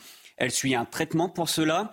L'enquête devra déterminer si elle avait arrêté ce traitement avant de commettre ces menaces. Et d'ailleurs, en juillet 2021, on a appris qu'elle avait dû être hospitalisée sous la contrainte après avoir commis des dégradations et avoir menacé des militaires de l'opération Sentinelle. C'était cette fois avec un tournevis. Sa garde à vue, en fait, avait été levée d'office pour qu'elle soit hospitalisée. Elle avait dit après coup qu'elle se trouvait dans un état psychotique au moment de, commettre ses, précédentes menaces. Enfin, un dernier point concernant son, concernant son état de santé. On rappelle qu'elle a donc pris euh, deux balles dans l'abdomen. Elle a été opérée hier dans la journée et elle se trouve toujours actuellement en réanimation. Tanguy Hamon du service police-justice de CNews. Le reste de l'actualité, c'est également cette tempête Karan qui approche des côtes françaises. Trois départements sont désormais placés en vigilance rouge. Il s'agit du Finistère, des Côtes d'Armor et de la Manche. Karine Durand, on en parle avec vous.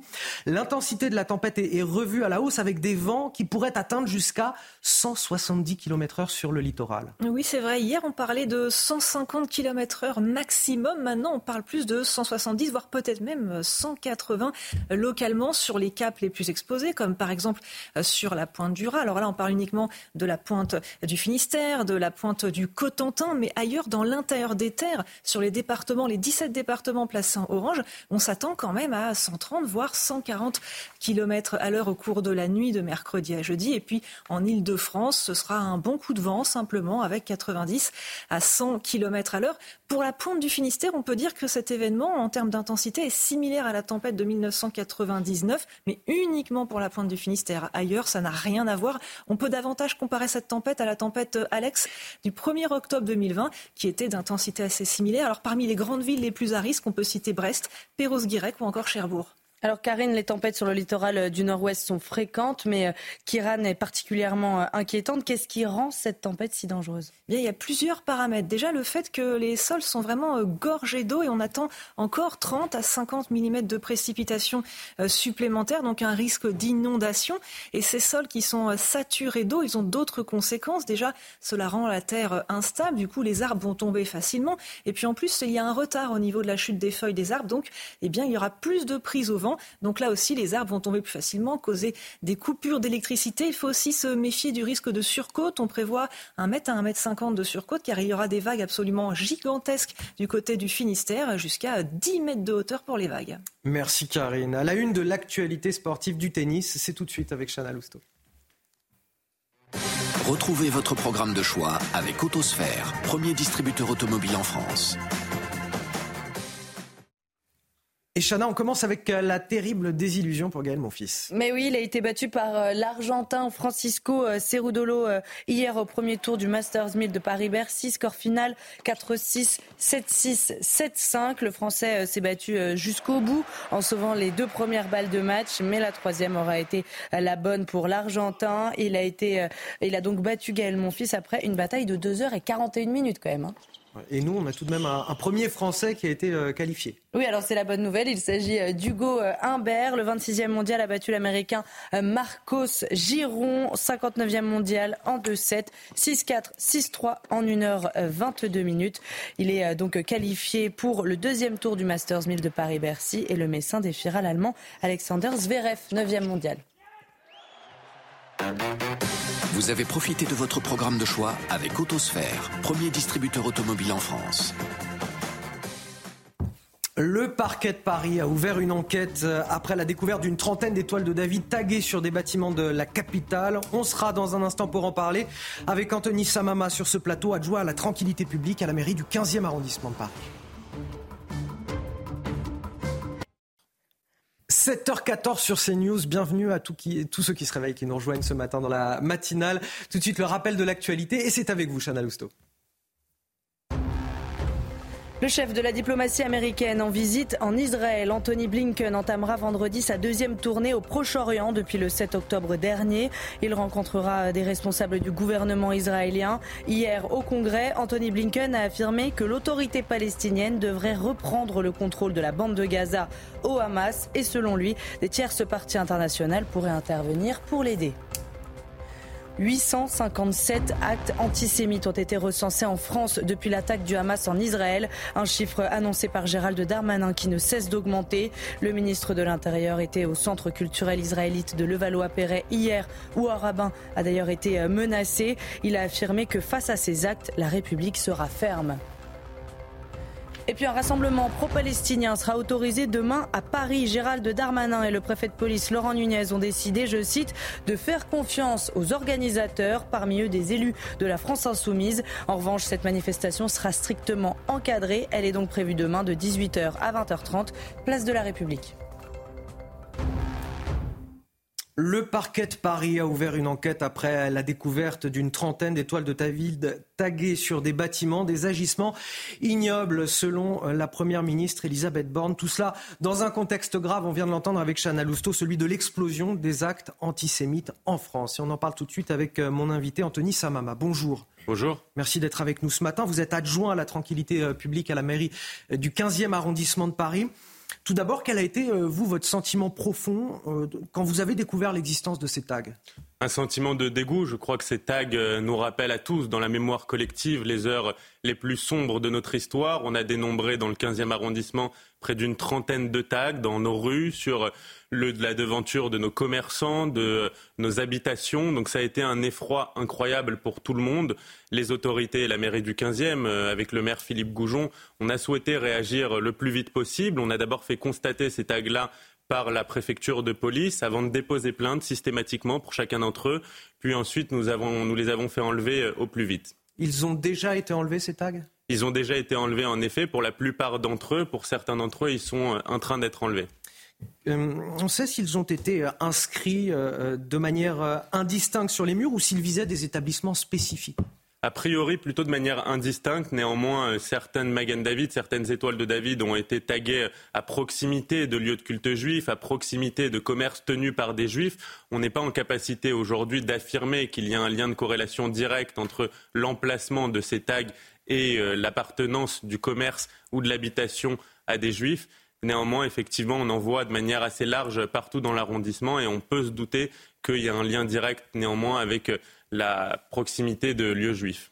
Vous m'avez dit que vous avez immédiatement euh, porté plainte à la mairie du 15e. Est-ce que la ville a, pu fournir, par exemple, des images de vidéosurveillance qui vont permettre de remonter jusqu'aux auteurs? Bien sûr, il y a une enquête qui est aujourd'hui dirigée par euh, la Sûreté territoriale. Le parquet de Paris s'est saisi immédiatement de ces faits pour pouvoir, je l'espère, retrouver au plus vite ces auteurs. Il y a le caméra de vidéoprotection de la ville de Paris qui, euh, qui tournaient, qui nous permettront, je l'espère, de pouvoir mettre des visages sur Vous avez les voyous. Ces images? Non, j'ai pas visionné ces images, mais j'espère que les policiers qui sont euh, à la manœuvre pour mener cette enquête le feront et pourront très vite euh, retrouver les voyous qui sont à l'origine de ces tags.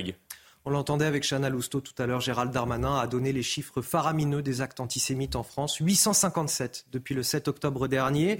Euh, au-delà de, ces tags, euh, est-ce que vous avez constaté dans votre arrondissement euh, d'autres types d'actes ou d'agressions antisémites récemment? Oui, il y a eu dans le 15e, en effet, depuis trois semaines, un certain nombre d'actes antisémites à l'encontre de rabbins, à l'encontre d'étudiants, à l'encontre de jeunes portant la kippa dans notre arrondissement comme partout dans Paris. Ces chiffres sont effarants. Il y a eu autant d'actes antisémites en trois semaines que depuis le début de l'année et c'est deux fois plus déjà que l'année 2022. Donc on sait d'ores et déjà que l'année 2023 représentera un triste record d'actes antisémites dans notre pays. Nous sommes extrêmement vigilants avec les autorités de police pour en effet protéger les lieux de culte, pour protéger les lieux fréquentés par euh, des personnes de confession juive. Je sais qu'il y a eu 10 000 policiers, gendarmes et militaires de sentinelle qui ont été déployés par euh, le ministre de l'Intérieur justement pour nous permettre de renforcer la protection de ces lieux-là. Est-ce que les juifs de France sont-ils assez protégés aujourd'hui?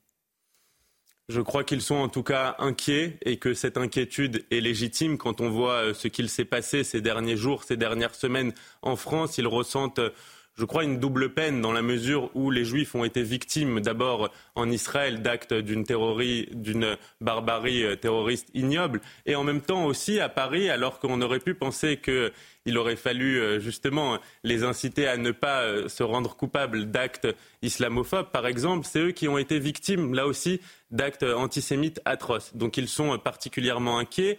Ils vivent avec cette boule au ventre chaque jour. Et je crois qu'il y en a beaucoup, notamment qui me l'ont dit dans le 15e arrondissement, qui pensent très sérieusement à quitter notre pays, à partir vivre ailleurs, dans un pays où ils se sentiraient plus protégés. Moi, je crois que ce serait une démission et que c'est le rôle des autorités que de renforcer la protection des Juifs, que de rappeler que la France sans les Juifs n'est pas tout à fait la France et que nous devons effectivement avoir un discours extrêmement fort et extrêmement ferme, notamment de la part des effectifs de justice, pour mieux protéger les Juifs de France et sanctionner les actes antisémites. Anthony Samama, adjoint à la tranquillité publique de la mairie du 15e arrondissement de Paris. Merci d'être euh, venu témoigner sur notre antenne ce matin sur euh, CNews. Restez avec nous dans un instant. On va parler de l'inflation cette fois avec euh, Lomi Guyot pour la chronique éco.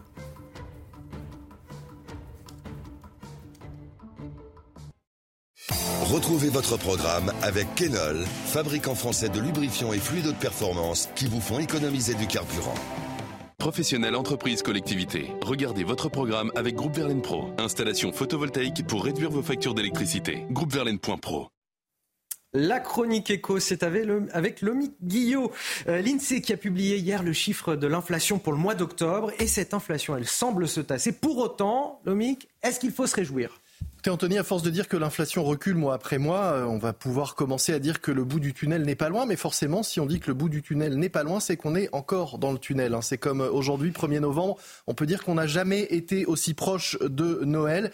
Eh bien, on n'a jamais été aussi proche de la crise, de la fin de la crise inflationniste.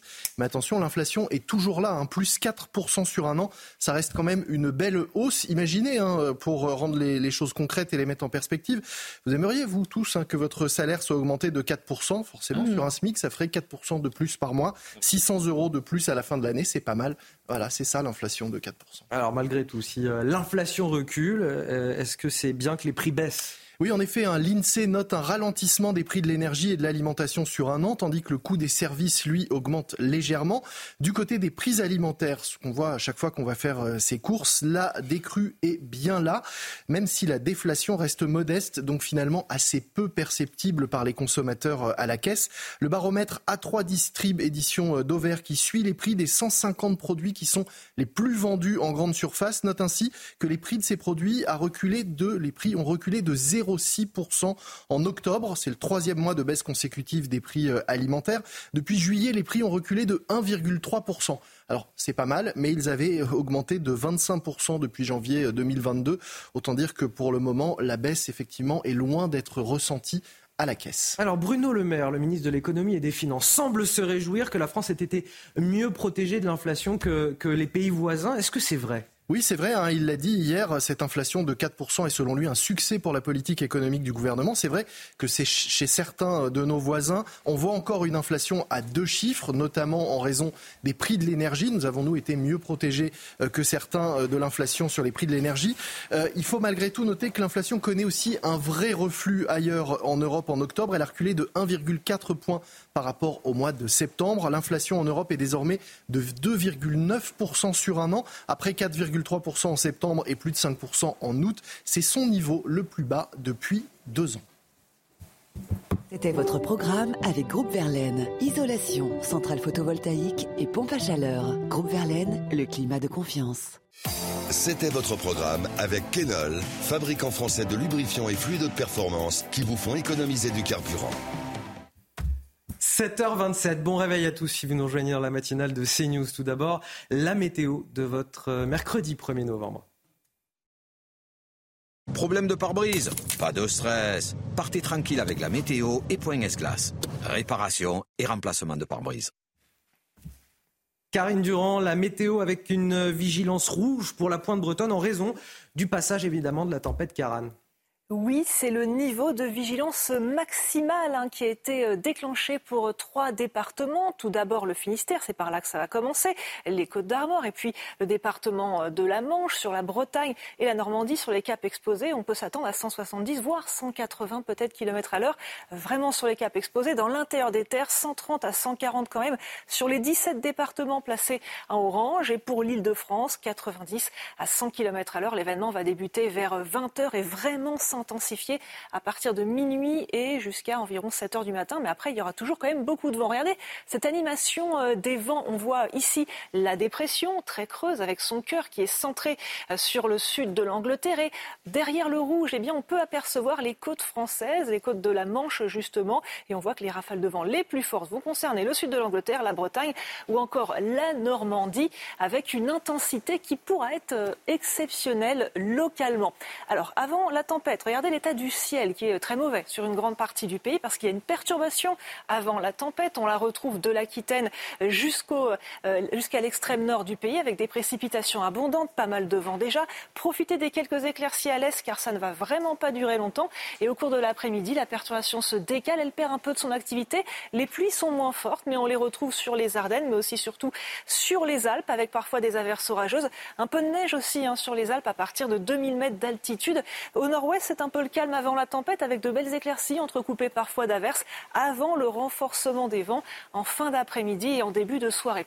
Les températures sont de saison le matin avec 11 degrés par exemple à Paris, 13 à Bayonne et 13 aussi à Bastia et Ajaccio. Au cours de l'après-midi, toujours des températures dans les normales avec un ressenti quand même frais avec ce vent qui est soutenu partout. 14 degrés à Paris, un maximum de 22 euh, pour Perpignan les prochains jours, la journée de jeudi qui sera évidemment marquée par le passage de la tempête surtout en matinée, vers 9-10 heures jusqu'à 15 heures environ euh, sur l'île de France. Mais globalement, toute la journée va être perturbée et très ventée. Attention au vent fort aussi hein, sur le sud-ouest avec de fortes précipitations. Et puis, il faudra se méfier de ce qui va se passer la journée de samedi. C'est encore à préciser, mais il y a une probabilité de seconde tempête, peut-être même plus généralisée.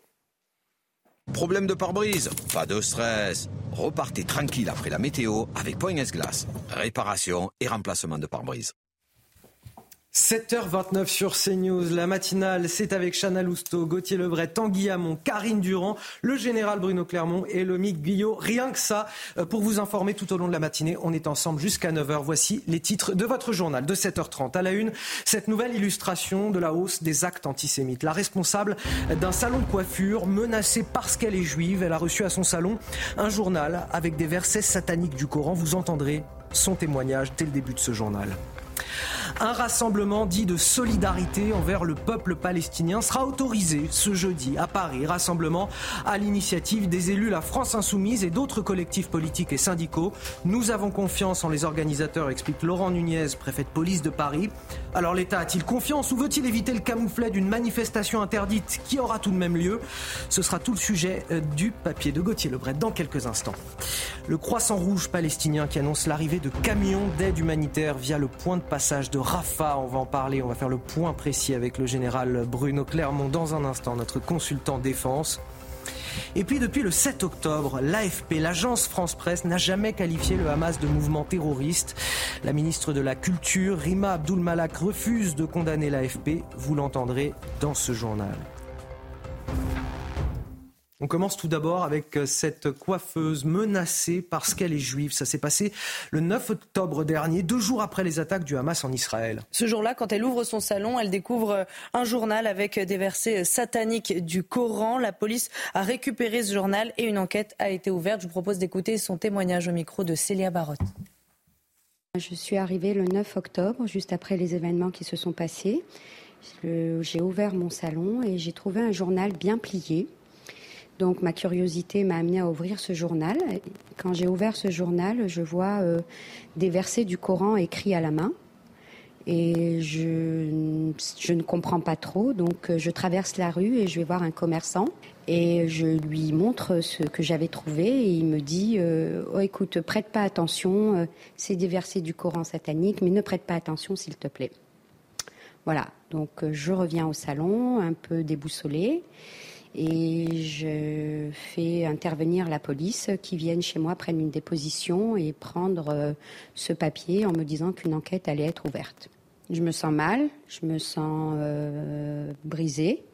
Je me dis que en fait, finalement, c'est parce que je suis juive que je reçois ça. Et euh, oui, voilà, je me sens très mal, je me sens pas bien, je me sens menacée euh, finalement. Je suis quelqu'un qui n'est pas peur. Aujourd'hui, je m'enferme, j'ouvre euh, aux clientes. Je trouve pas ça bien de s'enfermer. Ça veut dire que finalement, on, a peur. Bah finalement, c'est vrai, il faut le dire. Hein. On se voile des fois la face, mais finalement, on a très peur. Ce témoignage qui nous parvient dans un contexte terrible, 857 actes antisémites ont été recensés depuis le 7 octobre dernier, un chiffre annoncé par Gérald Darmanin et qui ne cesse d'augmenter. Euh, le ministre de l'Intérieur était au centre culturel israélite de Levallois-Perret euh, hier et il a insisté sur la fermeté de la République face à ces événements. Écoutez. J'ai voulu venir euh, ici à la, synagogue de Levallois-Perret comme je suis venu chaque semaine auprès euh, des Français de confession juive à Sarcelles, à, Créteil, pour d'abord leur apporter mon, soutien et pour leur dire que je comprends la peur qui peut euh, être la leur au moment où des images ignobles viennent du Proche-Orient, au moment où ils, souffrent avec les otages, au moment aussi où il y a des actes antisémites en augmentation effectivement dans le pays, et leur dire que la République va les protéger et aura la main très ferme. Et on vous en parlait en début de semaine. Un homme a menacé le rabbin de Levallois-Perret dans des vidéos publiées sur le réseau social TikTok. Shalom Lelouch prend la parole ce matin sur CNews. Il est très inquiet. Il a décidé euh, de porter plainte et demande à tous ceux qui sont victimes euh, de menaces de faire, d'en faire autant. Voyez ce reportage de Jean-Laurent Constantini et Aminat Adem qui l'ont rencontré.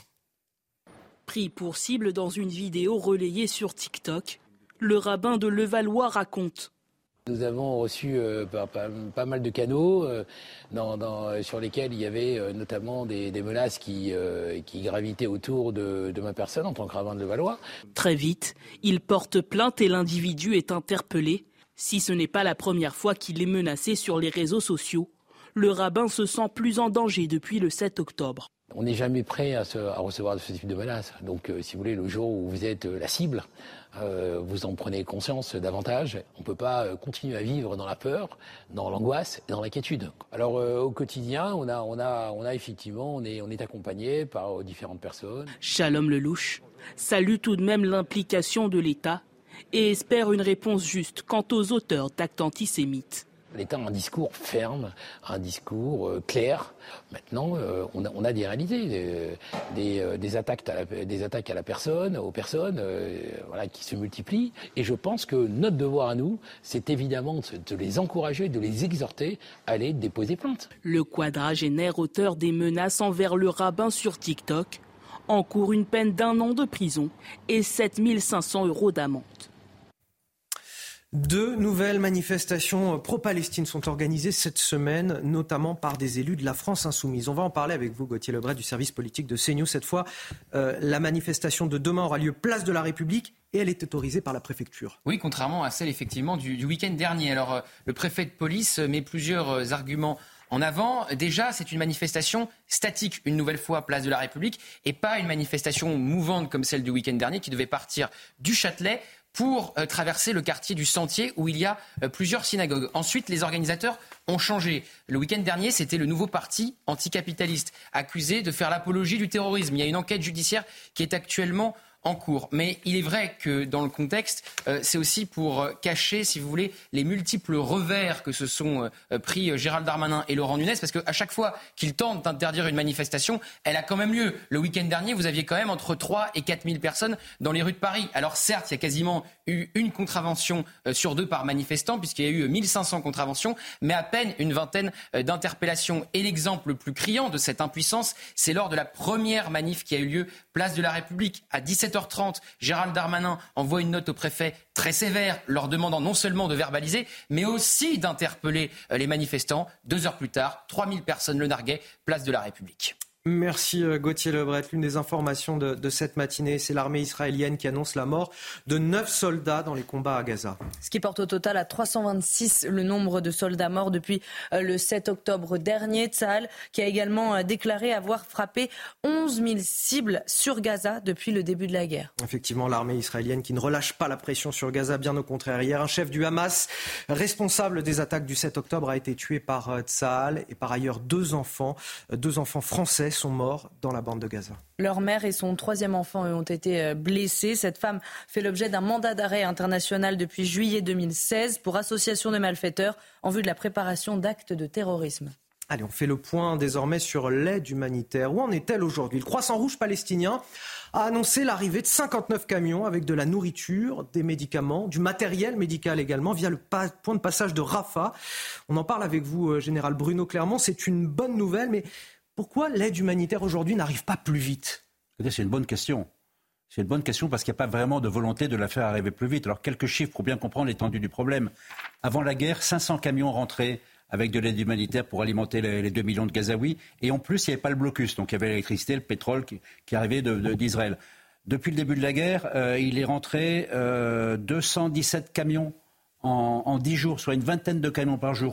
On est très très loin du besoin évidemment des, habitants de Gaza. Les Nations Unies estiment aujourd'hui que pour les, pour les besoins essentiels en nourriture, en médicaments, en eau, c'est 100 camions par jour. Donc 59 c'est bien, mais 59 c'est pas assez. La question c'est installer un flux continu, partant du principe qu'il n'y aura pas de cessez-le-feu. Il faut arriver à trouver le mécanisme pour mettre en place des couloirs humanitaires de manière à alléger la souffrance des populations de Gaza. Et là, on note un autre élément important, c'est qu'à l'intérieur de la population, il y a de plus en plus de blessés. Donc la question de sortir, il ne s'agit pas de sortir l'ensemble de la population. Ça, on voit bien que l'Égypte et leurs ne veulent pas, veulent pas de camp palestinien.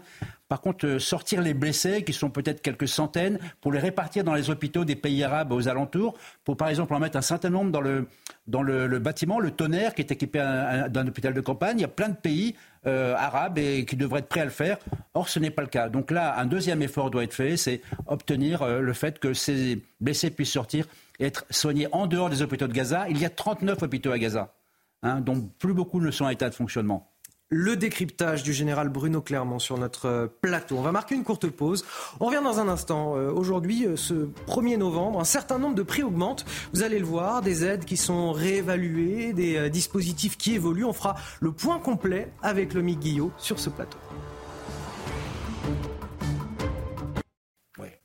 7h42 sur CNews, de retour dans la matinale. Ces images bouleversantes que l'on vous montre ce matin. Une rescapée des terroristes du Hamas qui retourne dans le kibbutz de Niroz où ses enfants ont été enlevés. Elle s'appelle Hadas. Au moment de l'attaque, le 7 octobre dernier, elle était à quelques kilomètres de là. Sur place, elle découvre avec effroi la maison où étaient ses enfants et son ex-mari lorsque les terroristes sont arrivés. Ces derniers ont tout brûlé, tout détruit. Depuis, Hadas est sans nouvelles de ses proches. Dounia Tengour. Détruit, incendié, il ne reste presque plus rien des habitations du kibbutz Niroz. Pour la première fois, Adas Calderon, une rescapée de l'attaque et mère de deux otages, est revenue sur les lieux. Pour elle, qui a perdu sa mère et sa nièce, l'émotion est à son comble. Tous nos souvenirs ont disparu. Il n'y a plus rien. Je suis choquée. Ma mère et ma nièce ont été kidnappées et assassinées d'une façon cruelle. C'est une catastrophe. C'est vraiment l'enfer. En découvrant l'ampleur du désastre, la femme ne peut retenir ses larmes. Il y avait une chambre ici, pleine de photos de toute la famille. Nous étions une famille heureuse avant. Mon Dieu, tout est devenu noir. Pour l'heure, comme plusieurs centaines de familles, Adas Calderon n'a toujours pas de nouvelles de son fils et de sa fille, âgés de 12 et 16 ans, kidnappés par le Hamas le 7 octobre, alors qu'ils se trouvaient avec leur père. 7h44 sur CNews, c'est l'heure du rappel de l'actualité. C'est avec vous, Chana Lousteau. La tempête Kiran approche des côtes françaises. Trois départements sont placés en vigilance rouge. Il s'agit du Finistère, des Côtes d'Armor et de la Manche. 3200 sapeurs-pompiers seront mobilisés au total. Des rafales jusqu'à 170 km heure associées à de fortes pluies sont attendues. Les habitants de la côte ouest sont même appelés à rester chez eux cette nuit. L'Olympique lyonnais réclame des sanctions après les heures de dimanche soir. La commission de discipline de la Ligue de football professionnel rendra sa décision le 22 novembre prochain. Au regard de la gravité des faits, la LFP a décidé de mettre le dossier en instruction et souhaite que le match soit rejoué en terrain neutre. Et puis l'armée israélienne intensifie son offensive. Deux enfants français sont morts dans la bande de Gaza. Leur mère et son troisième enfant ont été blessés. Cette femme fait l'objet d'un mandat d'arrêt international depuis juillet 2016 pour association de malfaiteurs en vue de la préparation d'actes de terrorisme. Retrouvez votre programme avec Kenol, fabricant français de lubrifiants et fluides de performance qui vous font économiser du carburant. Professionnels, entreprises, collectivités. Regardez votre programme avec Groupe Verlaine Pro. Installation photovoltaïque pour réduire vos factures d'électricité. Groupeverlaine.pro. On vous parle aussi de votre quotidien dans la matinale. C'est l'heure de la chronique éco de Lomique Guillot. Euh, comme souvent, en début de mois, on a des prix qui évoluent, euh, des dispositifs. Alors, je pense à l'énergie, les retraites, les taxes, différents taux. Il y a des bonnes et des mauvaises nouvelles. Lomique Guillot, à quoi faut-il s'attendre? Commençons par une bonne nouvelle, Anthony. Elle concerne en plus 13 millions de Français, 13 millions de retraités. Elle concerne leur retraite complémentaire. Pour ces retraités du secteur privé, ils vont voir la, leur pension augmenter de 4,9% ce 1er novembre, après 5% de hausse en 2022. Cette hausse, eh bien, c'est le résultat de la bonne gestion de la caisse de retraite complémentaire, la GIRC Arco, dont on a beaucoup parlé. Bonne gestion qui va permettre également de revaloriser régulièrement les retraites complémentaires au rythme de l'inflation, au moins jusqu'en 2026. Et puis notons par ailleurs que les retraites de base, cette fois-ci, seront revalorisées par le gouvernement de 5,2%. Mais pour cela, il faudra attendre le 1er janvier prochain. Et puis, autre bonne nouvelle pour les fonctionnaires, une prime qui va pouvoir aller jusqu'à 800 euros leur sera euh, versée. Elle concerne les fonctionnaires de la fonction publique hospitalière, ceux de la fonction publique d'État et les militaires. Pour la percevoir, il faut gagner moins de 3250 euros par mois cette année. Et malheureusement, il n'y a pas que des bonnes nouvelles, il y a aussi des hausses de tarifs qui vont s'appliquer à partir d'aujourd'hui. Oui, on va commencer par la consultation chez le médecin. Son tarif est revalorisé 1,50 euro de plus. On est loin des 50 euros que demandaient certains généralistes au moment de leur grève. On paiera désormais la consultation 26,50 euros, sachant qu'il y a toujours un reste à charge de 1 euro pour les patients sur les consultations. Autre hausse, celle du prix repère du gaz qui remplace, vous le savez, le tarif réglementé. Il augmente légèrement en ce 1er novembre et passe à 91,02 euros le mégawattheure. Et puis les propriétaires de résidences secondaires vont commencer à partir de la semaine prochaine à recevoir leur avis de taxe d'habitation. Cette taxe, elle a disparu pour la plupart des propriétaires, sauf pour les résidences secondaires. Et autre mauvaise nouvelle, elle augmente dans un certain nombre de communes. Alors justement, il y a du nouveau aussi du côté euh, de l'immobilier. Oui, comme tous les mois désormais, le taux d'usure, ce taux maximum auquel on peut emprunter quand on ajoute les frais de dossier, l'assurance et évidemment le taux d'emprunt. Ce taux d'usure est revalorisé. Il passe à 5,91% pour les prêts de 20 ans et plus. C'est une hausse de 11 points de base entre octobre et novembre. Rappelons que ce taux d'usure, il était de 3% il y a un an. Ça illustre bien la flambée des taux euh, à laquelle on assiste en ce moment et qui rend compliqué hein, l'acquisition d'un bien immobilier pour un certain nombre de ménages. Ça a énormément renchéri le, coût du crédit. Et puis côté immobilier toujours, c'est aussi le début de la trêve hivernale il n'est plus possible d'expulser un locataire en cas d'impayé de loyer, et ce jusqu'au 31 mars 2024. Et puis pour terminer, on peut signaler qu'aujourd'hui, c'est le premier jour du mois sans tabac. Ça a un impact économique, hein, vous le savez, un paquet de cigarettes, c'est 11 euros. Si vous fumez un paquet par jour et que vous arrêtez pour un mois, vous gagnerez, vous économiserez 330 euros. C'était votre programme avec Groupe Verlaine. Isolation, centrale photovoltaïque et pompe à chaleur. Groupe Verlaine, le climat de confiance. C'était votre programme avec Kenol, fabricant français de lubrifiants et fluides de performance qui vous font économiser du carburant. Allez, restez avec nous sur CNews. Dans un instant, l'excellent édito de Gauthier Lebret qui va nous parler. Je l'ai pas encore fait, vous avancez. Mais, j'en suis certain, j'en suis certain. Vous allez nous parler de l'AFP, l'agence France Presse. Pour ceux qui ne savent pas, c'est cette agence qui nous euh, fait parvenir les dernières nouvelles, les dernières dépêches de ce qui se passe dans le monde. Euh, l'agence France Presse qui refuse de qualifier le Hamas de groupe terroriste. Dans ces dépêches, on en parle dans un instant.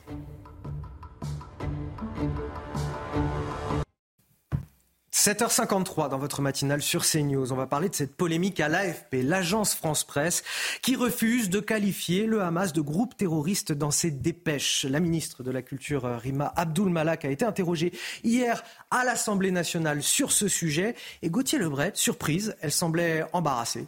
Oui, elle a été interrogée par le député du Rassemblement national Philippe Ballard et ancien journaliste à LCI. Il lui demandait donc une réaction effectivement à l'agence France Presse qui refuse de qualifier le Hamas de groupe terroriste en expliquant eh bien, que l'agence France Presse euh, préfère faire de la neutralité. Alors c'est faux, hein, puisque par exemple elle qualifie Eric Zemmour et Marine Le Pen de politique d'extrême droite, ce qui n'est pas un terme neutre. Le factuel, c'est président de Reconquête ou présidente du groupe RN à l'Assemblée. Utiliser le qualificatif d'extrême droite, ils ont le droit, bien sûr, mais ce n'est pas neutre, donc leur argumentaire ne tient pas. Alors, ils ne sont pas neutres. Écoutez Rima Abdul-Malak, effectivement, qui semble gêné par la question du député RN. Le gouvernement n'écrit pas les dépêches de l'AFP et ne corrige pas les dépêches de l'AFP. La presse est indépendante dans notre pays, monsieur le député Bala. Ce qui m'a choqué pour ma part, puisque vous me demandez mon avis, c'est la mention de l'exemple de Nelson Mandela dans un des communiqués d'explication de l'AFP. Je pense qu'on ne peut pas laisser penser qu'on met sur le même plan le Hamas et Nelson Mandela. J'aurais aimé que l'AFP mesure cette responsabilité toute particulière. Alors on va revenir dans un instant sur euh, l'absence de réponse, sur l'AFP qui ne qualifie pas le Hamas de groupe terroriste, mais évidemment sur le parallèle avec Nelson Mandela. Elle a raison puisque la direction de l'AFP, pour s'expliquer, a osé un parallèle entre le Hamas et Nelson Mandela. Regardez ce qui est dit dans ce communiqué publié sur les réseaux sociaux. L'emploi du mot terroriste est extrêmement politisé et sensible. De nombreux gouvernements qualifient d'organisations terroristes les mouvements de résistance ou d'opposition dans leur pays. De là qualifier, comme Daniel Obono, le Hamas de, de mouvement de, de résistance, il n'y a qu'un pas. De nombreux mouvements ou personnalités issues d'une résistance un temps qualifiée de terroristes ont été reconnus par la communauté internationale et sont devenus des acteurs centraux de la vie politique de leur pays. L'exemple le plus emblématique est sans doute Nelson Mandela. C'est vraiment un parallèle douteux. Elle a raison pour le coup. Elle aurait pu euh, simplement rappeler que le Hamas est un groupe terroriste. Alors voilà, on vient sur le fond de la question euh, du député euh, Philippe Ballard. Oui, Rima Abdul Malak aurait pu simplement dire que pour elle, le Hamas est un groupe terroriste et que si elle était journaliste à l'AFP, ce qu'elle n'est pas bien sûr, elle qualifierait le Hamas de groupe terroriste. Je rappelle quand même que l'AFP est financée en partie par l'État, par l'argent public, par l'impôt des Français. Évidemment, ce n'est pas le rôle des ministres et du gouvernement de rédiger leurs dépêches, mais quand il s'agit de cibler un groupe privé, le nôtre, en l'occurrence, elle est là, Rima Abdul Malak. Elle est plus loquace. Elle ne botte pas en touche en disant que ce n'est pas le rôle du gouvernement. Et je rappelle que le ministère de la Culture est représenté au conseil d'administration de l'agence France Presse. Donc autant dire qu'elle serait bien plus dans son rôle à commenter les dépêches de l'AFP que les programmes de CNews à ce fameux deux poids deux mesures. Qu'est-ce qu'il est tenace et qu'est-ce qu'il fait des ravages Voilà qui est dit. C'était euh, l'édito politique de Gauthier Lebret. À noter votre rendez-vous de 8h15 tout à l'heure, la grande interview de Sonia Mabrouk. Elle reçoit aujourd'hui Aurore Berger, la ministre des Solidarités et des Familles de France. Tout de suite, la météo, Karine Durand. Problème de pare-brise Pas de stress. Partez tranquille avec la météo et Point S-Glace. Réparation et remplacement de pare-brise. La météo avec une situation à prendre très au sérieux ce soir, la tempête Karan qui sera intense au nord-ouest du pays. Oui, le niveau d'alerte maximal a été déclenché par Météo France ce matin. Trois départements sont placés en vigilance rouge à partir de minuit, avec en premier le Finistère, le plus touché, mais aussi les Côtes d'Armor, la Manche, et puis 17 départements en vigilance orange. Sur les départements rouges, sur les caps exposés, on peut s'attendre à 170 voire 180 km heure. Et sur les départements orange, eh bien, localement, jusqu'à 130, 140 dans l'intérieur des terres et 90 à 100 dans les autres départements, comme l'île de France, associée en plus à de fortes pluies et des vagues immenses sur les côtes, notamment du Finistère. L'événement va commencer vers 20h et vraiment s'intensifier entre euh, minuit et 7h du matin. Alors, cette image satellite, c'est un petit peu euh, chahuté. On voit l'Angleterre de ce côté-là, euh, la France, mais surtout, on voit là cet amas nuageux. Ce sont les prémices de la tempête. La dépression est en train de se creuser. On voit qu'on on voit déjà un enroulement et tout cela va remonter vers le sud de l'Angleterre et concerner évidemment ce qu'on voit ici, le nord-ouest de la France. Alors, en ce qui concerne l'état du ciel, il y a déjà une perturbation avant cette tempête. On la retrouve sur l'ouest ce matin avec des pluies vraiment abondantes, du vent, des pluies battantes donc, et puis quelques belles éclaircies sur tout l'est. Hein, mais ça ne va pas durer parce que regardez l'après-midi avec cette perturbation qui perd un peu de son activité, les pluies sont moins fortes, on les retrouve quand même sur les Ardennes, la région Grand Est et surtout sur les Alpes avec des averses parfois euh, orageuses et de la neige en montagne sur les Alpes au-delà de 2000 mètres. Et au nord-ouest, eh bien c'est un peu le calme avant la tempête. Hein. On a des éclaircies, quelques petites averses et un vent qui se renforce, mais ça va vraiment se renforcer en fin d'après-midi, début de soirée.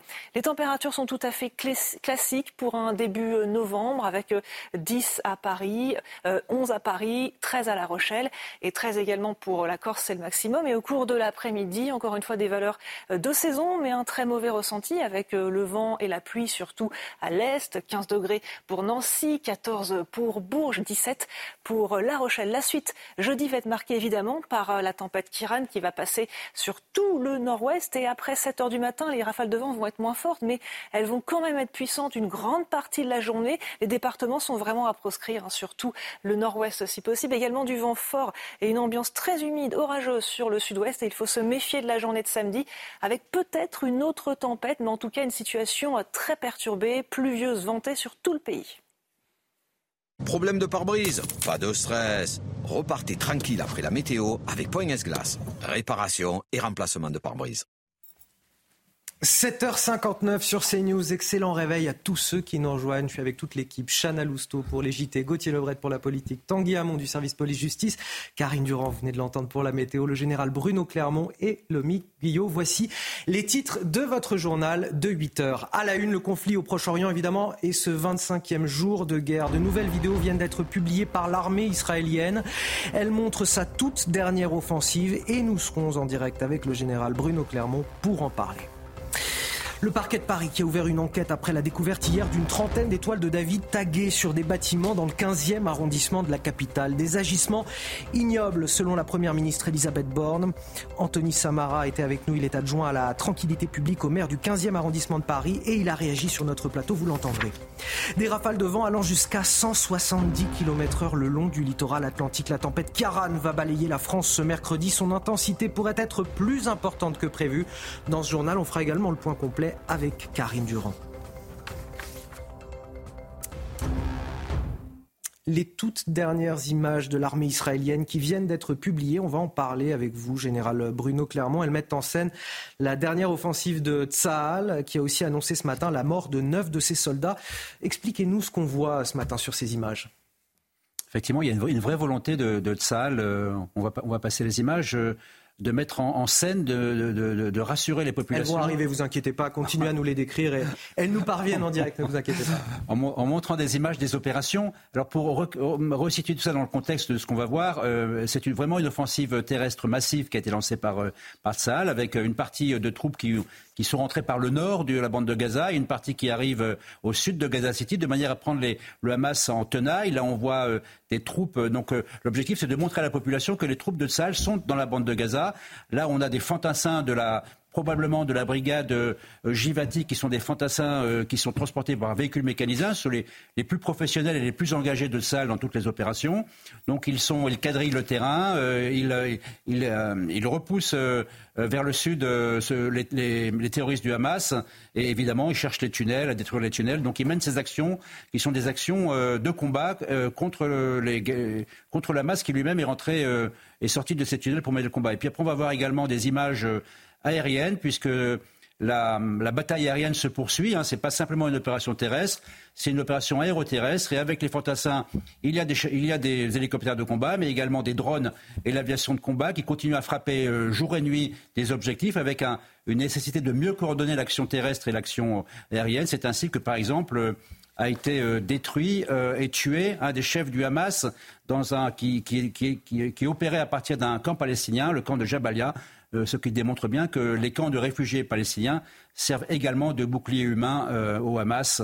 Et, donc tous ces objectifs aujourd'hui sont traités. 11 000 objectifs traités en, en, en 20 jours de guerre, c'est 400 par jour, c'est phénoménal. Et ce n'est que le début d'une offensive qui va durer encore plusieurs semaines. Merci, Général Bruno Clermont. 11 000 cibles hein, qui ont été euh, visées euh, par l'armée israélienne. Et vous venez de nous le montrer euh, en, en images, l'armée israélienne qui ne relâche pas la pression. Par ailleurs, on a, vous avez parlé de ce chef du Hamas responsable des attaques du 7 octobre qui a été tué par Tsahal et deux enfants aussi qui sont morts dans la bande de Gaza. Leur mère et son troisième enfant ont été euh, blessés. Cette femme fait l'objet d'un mandat d'arrêt international depuis euh, juillet 2016 pour association de malfaiteurs en vue de la préparation d'actes de terrorisme. Et puis en France, ces tags antisémites que l'on voit apparaître, le parquet de Paris a ouvert une enquête après la découverte d'étoiles de David sur les murs du 15e arrondissement de la capitale. Et Anthony Samama, adjoint à la tranquillité euh, publique à la mairie du 15e, justement, était sur notre plateau à 7h10. Et selon lui, certains juifs souhaitent quitter la France parce qu'ils ne se sentent plus en sécurité. Écoutez. Ils vivent avec euh, cette boule au ventre chaque jour. Et je crois qu'il y en a beaucoup, notamment qui me l'ont dit dans le 15e arrondissement, qui pensent très sérieusement à quitter notre pays, à partir vivre ailleurs, dans un pays où ils se sentiraient plus protégés. Moi, je crois que ce serait une démission et que c'est le rôle des autorités que de renforcer la protection des Juifs, que de rappeler que la France sans les Juifs n'est pas tout à fait la France et que nous devons effectivement avoir un discours extrêmement fort et extrêmement ferme, notamment de la part des effectifs de justice, pour mieux protéger les Juifs de France et sanctionner les actes antisémites. Un homme placé en garde à vue pour apologie du terrorisme, ça s'est passé à, à Beaucaire, dans le Gard. Oui, cet individu n'est autre que l'imam d'une mosquée de la commune. Dans un message publié sur les réseaux sociaux, il aurait appelé au combat contre les juifs tout en légitimant leur meurtre. Écoutez la réaction du maire Rassemblement national de Beaucaire, Julien Sanchez. Ça me surprend pas, voilà, je crois qu'avec Marine Le Pen, ça fait plus de 15 ans euh, qu'on dénonce une montée de l'islamisme, euh, et l'islamisme, euh, c'est pas qu'ailleurs, c'est aussi près de chez nous. Et donc, effectivement, là, eh bien, un imam a été interpellé à la sortie de l'avion à Marseille. Ensuite, il y a eu une perquisition de la mosquée de la ville. Et voilà, je crois qu'on ne fait pas ça en France sans raison. Euh, donc euh, actuellement, il est en garde à vue et euh, visiblement, ce sont des messages visant la communauté juive qui sont en cause et apparemment des messages très violents. Dans le reste de l'actualité, cette tempête qui approche des côtes françaises, la tempête Kiaran. Trois départements sont placés en vigilance rouge. Il s'agit du Finistère, des Côtes d'Armor et de la Manche. Et on en parle avec vous, Karine Durand. L'intensité de la tempête est revue à la hausse. Oui, c'est vrai qu'hier, on parlait de 150 km à l'heure. C'était déjà beaucoup pour les côtes bretonnes. Et maintenant, on parle de 170 voire peut-être même 180 km à l'heure sur les caps exposés, comme par exemple euh, la pointe du Raz, dans l'intérieur des terres, 130 à 140 km à l'heure sur un large quart nord-ouest du pays. Pour le bassin parisien, par contre, moins d'inquiétude. Ce sera un bon coup de vent avec 90 à 100 euh, km à l'heure. L'événement va débuter vers 20 heures. Hein. Il vaut mieux ne pas se déplacer à partir de cette heure-là. Et ensuite, cela va vraiment s'intensifier entre minuit et 7 heures du matin. Alors c'est vrai que pour la pointe du Finistère, les rafales de vent vont être assez comparables à celle de la tempête de 99, mais pour le reste du pays, ça n'aura rien à voir. Cette tempête sera plutôt comparable à Alex qu'on avait eu le 1er octobre 2020. Merci Karine. Restez avec nous dans un instant. La grande interview de Sonia Mabrouk qui reçoit Aurore Berger. À tout de suite. 8h12 de retour dans votre matinale sur CNews. C'est l'heure de la grande interview de Sonia Mabrouk qui reçoit ce matin Aurore Berger, la ministre des Solidarités et des Familles de France.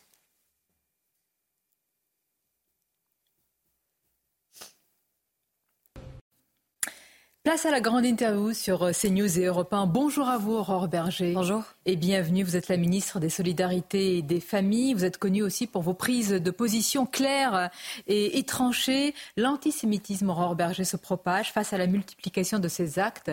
Gérald Darmanin a réaffirmé sa fermeté. La première ministre dit, je cite, que s'en prendre à quelqu'un parce qu'il est juif, c'est s'en prendre à l'âme de la République. Mais dites-nous si c'est l'affaire de tous Euh, où sont les, manifestations dans, les rues? Est-ce que vous pensez vraiment que chacun se sent concerné aujourd'hui? Le pire des risques, c'est en effet l'indifférence. Le pire des risques, c'est de se dire qu'on ne serait pas concerné parce que quand on voit les étoiles de David, on se dit c'est pas nous, puisqu'on n'est pas de confession juive. Mais quand il y a une étoile de David qui est taguée sur un immeuble, c'est une insulte pour nous tous. Et c'est un danger et un poison pour nous tous. Moi, je me souviens, j'étais très frappée quand il y a eu euh, Ozaratora. Ozaratora, c'est euh, une école où un terroriste est entré et a tiré à bout portant sur des enfants.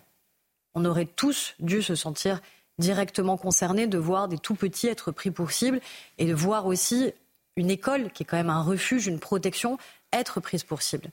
Et je crois qu'on ne s'est pas senti, tous, collectivement, suffisamment concernés, parce que ça a ciblé délibérément euh, une partie de la population qui était euh, de confession juive. Vous craignez que c'est encore le cas aujourd'hui, qu'il y ait une forme d'indifférence, qu'on se dise, eh écoutez, ça, concerne les Français juifs, donc ça ne nous concerne pas, la menace ne nous concerne pas autant En fait, la menace, elle nous concerne tous. Le poison de l'antisémitisme, il mhm. nous concerne tous.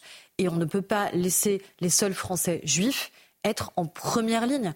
Et c'est une inquiétude grandissante au sein de la communauté juive. Ils savent évidemment l'engagement de l'État, ils savent l'engagement des policiers, des gendarmes, ils savent la sécurisation pas mettre des lieux, des écoles. Français juif. Mais notre sujet, c'est qu'encore une fois, au-delà des policiers et des gendarmes, au-delà de l'enjeu sécuritaire, c'est un enjeu républicain et c'est un enjeu qui, encore une fois, doit tous nous alerter, nous concerner. Enfin, moi, je ne pensais pas que dans ma génération, dans nos générations, on puisse voir des étoiles de David être taguées. Moi, lundi matin, j'ai une amie qui euh, vit en Israël, qui m'a envoyé cette image-là en me disant j'ai peur, non pas finalement de ce qui se passe en Israël, j'ai peur parce qu'il y a eu ce tag sur l'immeuble de ma sœur. Mm.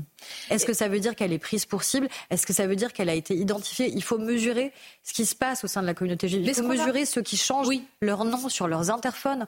Il faut mesurer ceux qui changent leur nom sur des applications comme Uber ou Deliveroo parce qu'ils ont peur. Mais qui ne le mesure pas suffisamment? Comme... ça fait des années. Je pense que c'est un, risque de déni collectif. Oui, mais pardonnez-moi, depuis euh, il y a des années, ici même, euh, Gérard Larcher, il y a quelque temps, euh, nous avait dit nous sommes tous responsables parce que nous avons laissé certains quartiers être entre guillemets inhabitables euh, par des euh, Français juifs. Ils sont partis de certains quartiers euh, populaires, etc., de certains territoires. Est-ce qu'il y a eu un déni, un aveuglement?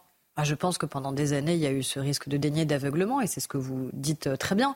C'est-à-dire qu'on a des quartiers où, historiquement, on avait une population de confession juive qui était importante et qui, progressivement, s'est décalée, déplacée. Mais là, c'est pas ce qu'on voit. On voit que c'est au cœur de Paris. Euh, c'est-à-dire pas du tout des, quartiers, j'allais dire, ah, les banlieues. on a ce type de mhm. difficulté. Donc encore une fois, si aujourd'hui, maintenant, on ne se sent pas concernés, un, parce qu'Israël a vécu le 7 octobre. Le 7 octobre est le pire drame dans l'histoire d'Israël et de la communauté juive depuis la Shoah.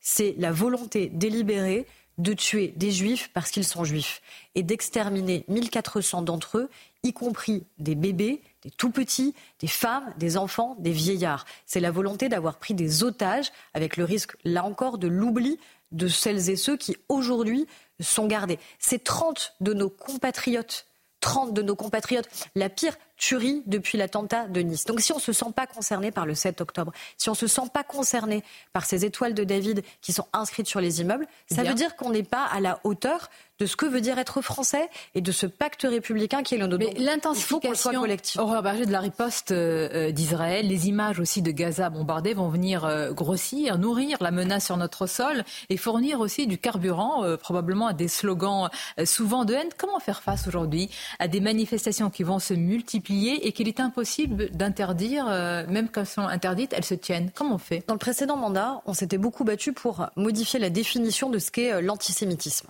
Mm. On avait dit clairement que l'antisionisme, c'est-à-dire le fait de nier euh, l'existence même de l'État d'Israël, le droit d'Israël à exister, était une forme renouvelée d'antisémitisme. Ça a été difficile, c'était Sylvain Maillard qui avait beaucoup porté ce combat, qui est aujourd'hui président d'ailleurs du groupe Renaissance, et ça a été modifié à l'Assemblée nationale. Qui aujourd'hui pourrait nier le fait que de manière évidente, l'antisionisme est une forme renouvelée d'antisémitisme. Derrière les slogans, derrière les drapeaux, on voit bien évidemment la haine. Moi, ce qui derrière chaque drapeau, c'est-à-dire derrière un drapeau palestinien, vous voyez forcément une haine. Euh, je pense qu'il y a des gens qui sincèrement, je pense qu'il y a des gens qui sincèrement s'alarment de la situation humanitaire, veulent qu'évidemment il y ait des corridors humanitaires, veulent qu'évidemment que l'aide humanitaire arrive à Gaza, et c'est pour ça que la France est mobilisée, que l'Union européenne est mobilisée, et c'est évidemment légitime auprès des populations civiles, mais je vois aussi immédiatement que des slogans fleurissent dans un certain nombre de ces manifestations, et ce ne sont pas des slogans pour la paix, ce ne sont pas des slogans sur la légitimité demain d'un État palestinien. Quand on interdit, slogans- elles se tiennent Alors, certaines c'est un échec. Certaines manifestations, et le ministre de l'Intérieur a été très clair sur le sujet, le Non, gouvernement a été très clair, clair. euh, elles se tiennent, Berger, vous voyez bien, puisque vous parlez de ce slogan de haine. J'entends bien, mais nous, on est très clair, et on a été d'ailleurs le seul pays au sein de l'Union européenne à interdire à interdire un certain nombre de ces manifestations. Pour quel résultat, selon vous? Bah, Déjà, je pense que ça envoie quand même un signal clair, c'est-à-dire qu'on ne laisse pas passer et qu'on ne considère pas que c'est acquis que des manifestations puissent exister alors qu'elles auraient non pas un caractère d'apaisement, d'appel encore une fois à la paix ou même de légitimité, de dire on souhaite qu'une solution à deux États puisse exister. On voit derrière ces slogans qu'en vérité, ce n'est pas une solution souvent à deux États. C'est de dire on veut l'effacement de l'État d'Israël. On veut la négation de l'État d'Israël. Vous avez des députés euh, sein de leur écharpe tricolore qui participent et souvent ces députés, notamment de la France insoumise, dénoncent un nettoyage ethnique en cours à Gaza. Mais ce sont les mêmes députés qui ont refusé de caractériser le Hamas comme groupe terroriste. Donc ils ont quand même pour moi peu de crédit, euh, honnêtement, euh, sur ce qu'ils disent. Et c'est pas un hasard, évidemment, de les retrouver euh, dans ces manifestations-là. Ils ont fait un choix très clair au sein de la France insoumise depuis le début de, de- de ce conflit, depuis le début des attaques terroristes qui, encore une fois, ont fait 1400 morts du côté israélien et avec des gens qui ont été délibérément ciblés. Euh, et je crois que voilà, on, on voit bien euh, ce qu'ils essayent de, de flatter comme bas instinct dans notre pays. Et c'est ça qui est dangereux parce que quand vous avez des hommes et des femmes politiques, bah, évidemment. Non, parce qu'hier, à cette même place, le député Renaissance, Carl Olive, nous a dit Jean-Luc Mélenchon est dangereux pour la société et donc il faut le ficher S. Ça, je ne sais pas s'il faut le, le ficher. Pas, il est de votre parti, de votre camp. Je, je donc, comprends euh, ce qu'il dit quand il dénonce la dangerosité et on le vit à l'Assemblée nationale. Dangereux, dangereux pour la société. Euh, C'est-à-dire qu'on on n'est plus à parler de l'arc républicain. C'est-à-dire qu'il considère que cet individu est dangereux. Mais quand vous avez refusé de caractériser le Hamas de groupe terroriste, quand vous avez refusé de caractériser le fait que 1400 civils ont été délibérément ciblés et assassinés, exécutés. J'ai même moi-même vécu une polémique il y a 48 heures parce que on a euh, un secouriste israélien euh, qui avait dénoncé une nouvelle gradation dans l'horreur qui était, je suis désolée de le dire comme ça, mais parce que malheureusement, c'est ce qui s'est passé en Israël. Vous savez qu'il y a des tout petits, des enfants qui ont été décapités, et dit on a même retrouvé un, petit bébé placé dans un four et qui a été brûlé. Je me suis je vais le relayer parce que je pense qu'on a besoin à un moment de mettre des mots sur l'horreur absolue qui s'est. Et là, je vois immédiatement des gens qui disent ça a été démenti, etc. Ça n'a pas été démenti du tout. On a même hier le porte-parole de l'armée israélienne qui s'est rendu sur place et qui l'a dit, j'ai ces propos-là, dit je viens de voir moi-même, je tenais à voir moi-même des personnes décapitées, également des bébés. Ils m'ont dit avoir découvert le corps d'un bébé, il a été brûlé vivant, je crois, dans un four. Et on, et on Qui vous sont dit. ces gens Mm. qui, en fait, à partir du moment, et c'est ça qui devrait interroger sur la question de l'antisémitisme, où quand des juifs sont ciblés, ils mettent en cause les propos d'une armée, d'un État démocratique, alors que les mêmes ne Aurore jamais en cause les propos de, Bien je sûr. cite, le ministère de la Santé du Hamas, c'est-à-dire d'un groupe terroriste. Mais que Et ça, répondez-vous ça devrait quand même nous interpeller à ceux qui disent- sur ce, ce, ce Aurore Berger. poison, encore une fois, de l'antisémitisme. Que répondez-vous à ceux qui disent il y a une petite musique selon laquelle, hein, ceux qui disent selon cette petite musique selon laquelle, eh bien les Occidentaux ne mettent pas sur le même plan une vie israélienne et une vie palestinienne? Mais évidemment que toutes les vies se valent. La question, elle n'est pas là. La question, c'est juste qu'à un moment, vous avez une différence fondamentale entre un groupe terroriste, islamiste, qui représente une menace, non pas juste pour Israël, mais qui représente une menace comme n'importe quel groupe terroriste islamiste pour l'ensemble des démocraties, et en face, une démocratie. Ça ne veut pas dire qu'on doive considérer que tout ce qui est fait par le gouvernement israélien ne mérite pas à la fois de la polémique, ne mérite pas de la contestation, ne mérite pas du débat, comme pour n'importe quel État démocratique. Mais vous ne pouvez pas intellectuellement placer sur le même plan un groupe terroriste et un État démocratique qui est un État ami et allié de la France. Encore une fois, il y a 30 Français qui sont morts. Si ça s'était passé dans un autre État au monde, en vérité, personne n'aurait remis en cause les faits. Aurore Parce que ça se passe en Israël, Si Jean-Luc remettent en Mélenchon cause les faits. est considéré, euh, vous l'avez dit vous-même, hein, euh, comme un danger, euh, et comme l'a dit hier Carl Olive, c'est de moins en moins le cas pour Marine Le Pen, à en croire en tous les cas les, les sondages. Marine Le Pen, elle a déclaré ici même à votre place qu'elle était le rempart aujourd'hui, justement, le, le bouclier de protection des, des Français juifs. C'est le cas? C'est, je pense, évidemment pas le cas, mais je pense que l'opportunité aujourd'hui, je pense que l'opportunité lui est donnée, notamment grâce aux outrances de l'extrême gauche, de faire à peu de cas, espérer faire oublier l'histoire qui est la sienne. La sienne ou celle de son père? Oui, mais elle en est l'héritière. Mais elle est l'héritière non pas juste du nom, elle est l'héritière du parti, elle est l'héritière de ses cadres. Est-ce qu'elle a, elle est qu'elle a tenu un propos antisémite? Je ne crois pas qu'elle ait tenu elle-même de propos antisémites, mais je me souviens d'images d'elle, il n'y a pas si longtemps, en Autriche, à des balles avec des néo-nazis. Je suis désolée, il y a peu d'hommes et de femmes politiques qui se rendent à des balles avec des néo-nazis. Donc, à un moment, est-ce que ça veut dire qu'elle a polissé son discours oui. Est-ce que ça veut dire pour autant qu'il n'y a pas le risque du poison derrière de ce qu'a été, encore une fois, le Front National et de ce que sont restés beaucoup de cadres du Rassemblement National qui n'ont jamais vraiment nié cette histoire-là, qui ont appartenu au Front National. avec les 30% dans les intentions de vote de sondage, c'est-à-dire que la plus enfin quand même une proportion importante de Français euh, seraient capables de voter pour quelqu'un apparemment qui est encore attaché à une histoire antisémite. Ben, je crois qu'encore une fois, notre responsabilité, c'est un, que personne n'oublie l'histoire politique. Parce qu'à un moment, l'histoire politique, elle dit quand même beaucoup de ce que nous ah, sommes. De elle est montée pendant, votre, euh, pendant les deux quinquennats d'Emmanuel Macron. Euh, ben, je pense surtout que nous, on a été un rempart au fait qu'elle n'arrive pas au pouvoir. Bah, Parce que euh, si ça avait été un autre candidat qu'Emmanuel Macron, est-ce que le second tour aurait eu la même issue? Je crois qu'il a surtout été élu et qu'il a été réélu. Donc ça veut dire que par deux fois, il a été un rempart empêchant l'extrême droite d'arriver au pouvoir dans notre pas une partenaire pour vous parce qu'elle a aussi déclaré Marine Le Pen que si par exemple dans le projet de loi immigration l'article 3, le fameux article 3 a été retiré, supprimé, elle voterait le projet de loi.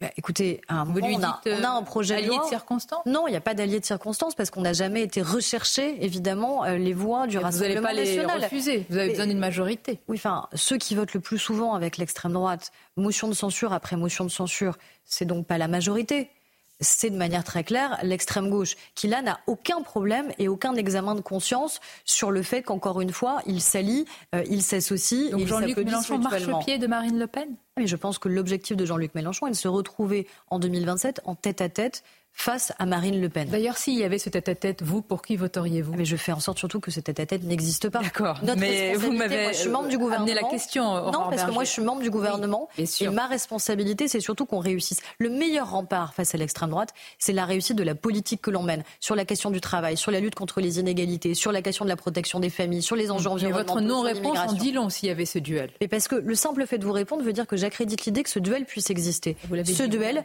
ne doit pas pouvoir exister. C'est pas parce que Jean-Luc Mélenchon ou Marine Le Pen le souhaitent que c'est souhaitable pour le pays. C'est évidemment l'inverse. Dans l'actualité, Aurore Berger, l'annonce d'Emmanuel Macron de graver dans notre Constitution la liberté des femmes à, disposer de leur corps, à recourir à, l'IVG. Alors cette annonce a été saluée par notamment l'insoumise Mathilde Panot, qui a aussi salué sa propre victoire, ou la victoire des, insoumis qui ont porté ce sujet au Parlement. C'est le cas? Il faut partager cette victoire euh, avec eux? On peut refaire juste un petit peu l'histoire. L'histoire, c'est que moi, j'ai été élue présidente du groupe Renaissance et que la première décision de mon groupe, avec la majorité présidentielle, a été de porter une proposition de loi constitutionnelle pour faire en sorte qu'encore une fois, l'IVG soit définitivement protégée dans notre pays, qui a un caractère irréversible en l'inscrivant dans la Constitution, considérant que parce qu'aujourd'hui, il y a une majorité pour le voter, il faut évidemment pas attendre que ce soit plus le cas pour pouvoir le faire. Et c'est notamment malheureusement ce qui s'est passé aux États-Unis décision de la Cour suprême américaine, aujourd'hui des femmes risquent la prison pour avoir eu accès et recours à l'IVG. Donc c'est une formidable nouvelle surtout de protection des femmes et de liberté. Vous en avez la, paternité, si je puis dire. en tout cas, elle est collective au sein de la majorité. Tant mieux, encore une fois, si d'autres personnes nous rejoignent. Ça a été le cas au Sénat. Je pense à Laurence Rossignol, je pense à Mélanie Vogel. Et je pense qu'il faut qu'on continue ce combat ensemble, évidemment. Une dernière question sur l'un de vos sujets d'importance dans votre portefeuille, sujet ô combien important pour le pays et évidemment son futur, c'est la natalité. Quand on voit les chiffres, d'ailleurs depuis des années, Aurore euh, Berger, c'est édifiant. Quelles sont vos propositions dans ce domaine? Est-ce qu'il peut y avoir un, sursaut, un électrochoc? Moi, ce qui me concerne le plus, c'est de voir qu'on a aujourd'hui un écart grandissant entre le désir d'enfant, qui est quand on l'a, je pense sans doute, quelque chose qui est la plus, intime, le plus puissant qu'on ait, qui est environ à 2,4 enfants par couple, et la réalisation, le nombre d'enfants qu'on a effectivement, qui est plutôt à 1,7, 1,8. Donc ça veut dire qu'il y a un écart grandissant, ce qu'on voudrait au plus profond de soi, et ce qui est possible. Et c'est ça qu'on doit corriger. C'est comment on a une politique familiale qui accompagne, qui soutient toutes les familles, de manière à faire en sorte que quand on souhaite avoir des enfants, on puisse le faire en France. Le premier frein que nous disent les familles, c'est la question de la garde d'enfants. C'est l'angoisse de se dire, mais si demain j'ai un enfant, comment je fais concrètement pour organiser ma vie? Et donc c'est ça qu'on fait. On crée un service public de la petite enfance, notamment sur mm. ce sujet, pour garantir de lever les freins. Il y a des freins aussi, des tabous qui existent, la question de l'infertilité, qui malheureusement croît dans notre pays, avec beaucoup de gens qui sont totalement déstabilisés, désarçonnés, qui ne savent pas vraiment à qui en parler, comment être accompagné. Et c'est là-dessus aussi qu'on travaille avec le ministre de la Santé. Merci Aurore Merci C'était votre grande interview ce matin. Belle journée à vous et à bientôt.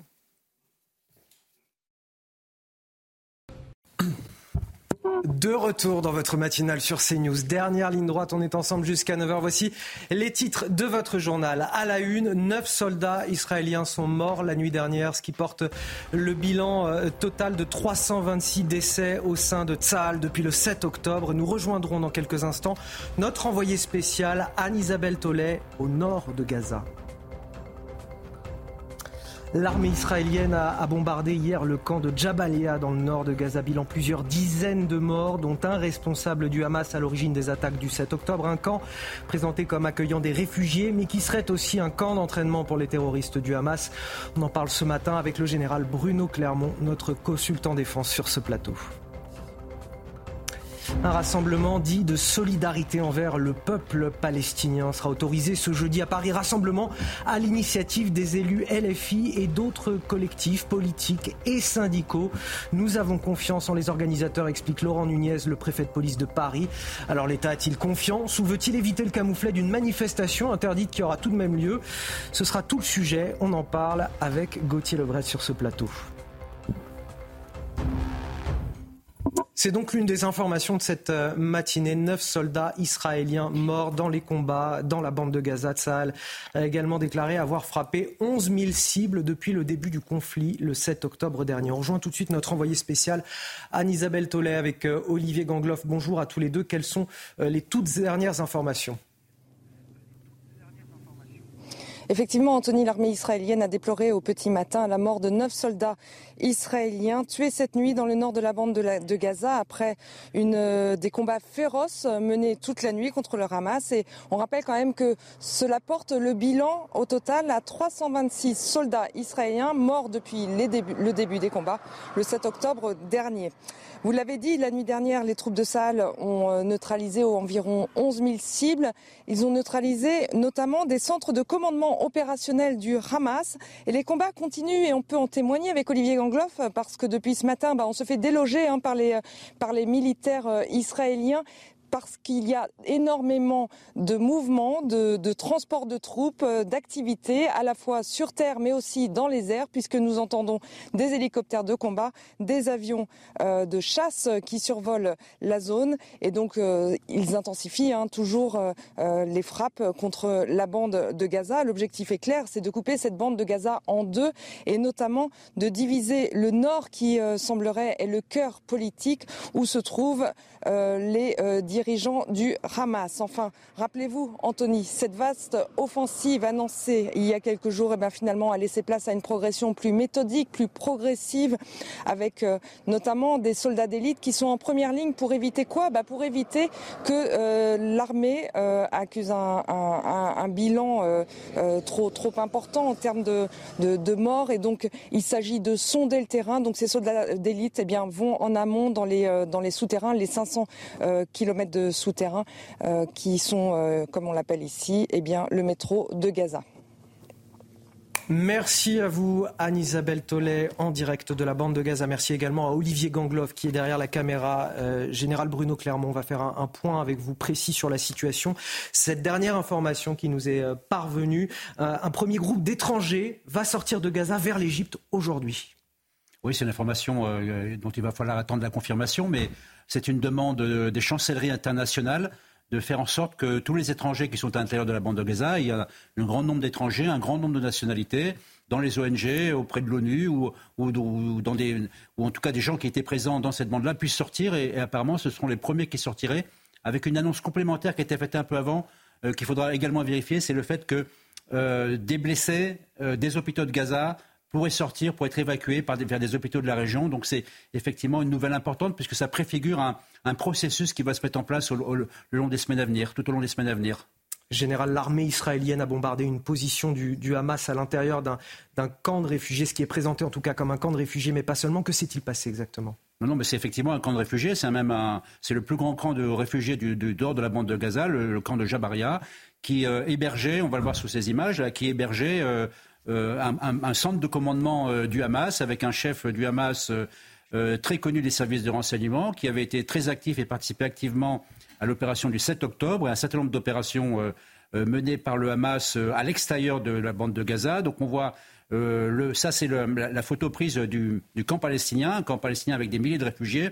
À l'intérieur du camp, vous avez un poste militaire là, qui, est, sur la droite, dans lequel on voit des entrées et des sorties de tunnels, on voit un centre de renseignement, on voit également euh, des, postes de tir de roquettes. Donc tout ça est un centre militaire noyé à l'intérieur d'un camp de réfugiés qui montre bien que, les réfugiés euh, servent aussi de bouclier humain pour le Hamas et que donc la cause du Hamas, ce n'est pas du tout la cause palestinienne. La cause du Hamas, c'est la destruction d'Israël. Alors, Général, je voudrais qu'on commente avec vous pour finir ces toutes dernières images qui sont arrivées, euh, qui mettent en scène la présence de soldats israéliens dans la bande de Gaza. Est-ce que vous pouvez nous les décrire? Effectivement, jusqu'à présent, on a vu euh, euh, dans les images retransmises par Salle, qui sont très importantes. C'est partie de, de, la guerre de l'information. Le but, c'est de rassurer la population euh, d'Israël. On a vu des, des, engins comme ça, qui sont des chars, hein, des Merkava, mais là, on voit pour la première fois des soldats israéliens de l'infanterie mécanisée, a priori de la brigade Jivati, qui est la brigade la plus opérationnelle de l'armée euh, de Tsahal. Bah, écoutez, occuper le terrain de la bande de Gaza, ça veut dire que les soldats de Tsahal sont aujourd'hui à l'intérieur de la bande et mènent des combats euh, contre les terroristes du Hamas. Ça, c'est un message important. C'est une opération terrestre massive, puisqu'on estime qu'à peu près, il y aurait, ça n'a pas été confirmé, mais entre, entre 10 et 20 000 soldats et des centaines de chars qui seraient rentrés à la fois par le nord, mais également par le sud de Gaza, de manière à prendre en tenaille le Hamas, prendre en tenaille à la fois le Hamas en surface et le Hamas euh, dans les souterrains. Donc c'est oui, c'est une opération massive euh, qui, est qui, qui, est en train de se mettre en place et qui va durer des semaines et qui va continuer à monter en puissance. Merci à vous, Général Bruno Clermont. Nous sommes en direct également avec le colonel Olivier Rafovitch. Bonjour, vous êtes porte-parole de l'armée israélienne. Merci d'être avec nous. Euh, vous confirmez ces images et ce qu'on vient de voir à l'instant On est euh, au début d'une offensive terrestre massive, là désormais dans la bande de Gaza? Nous sommes euh, dans une opération qui est dans le cadre d'une guerre contre le, Hamas.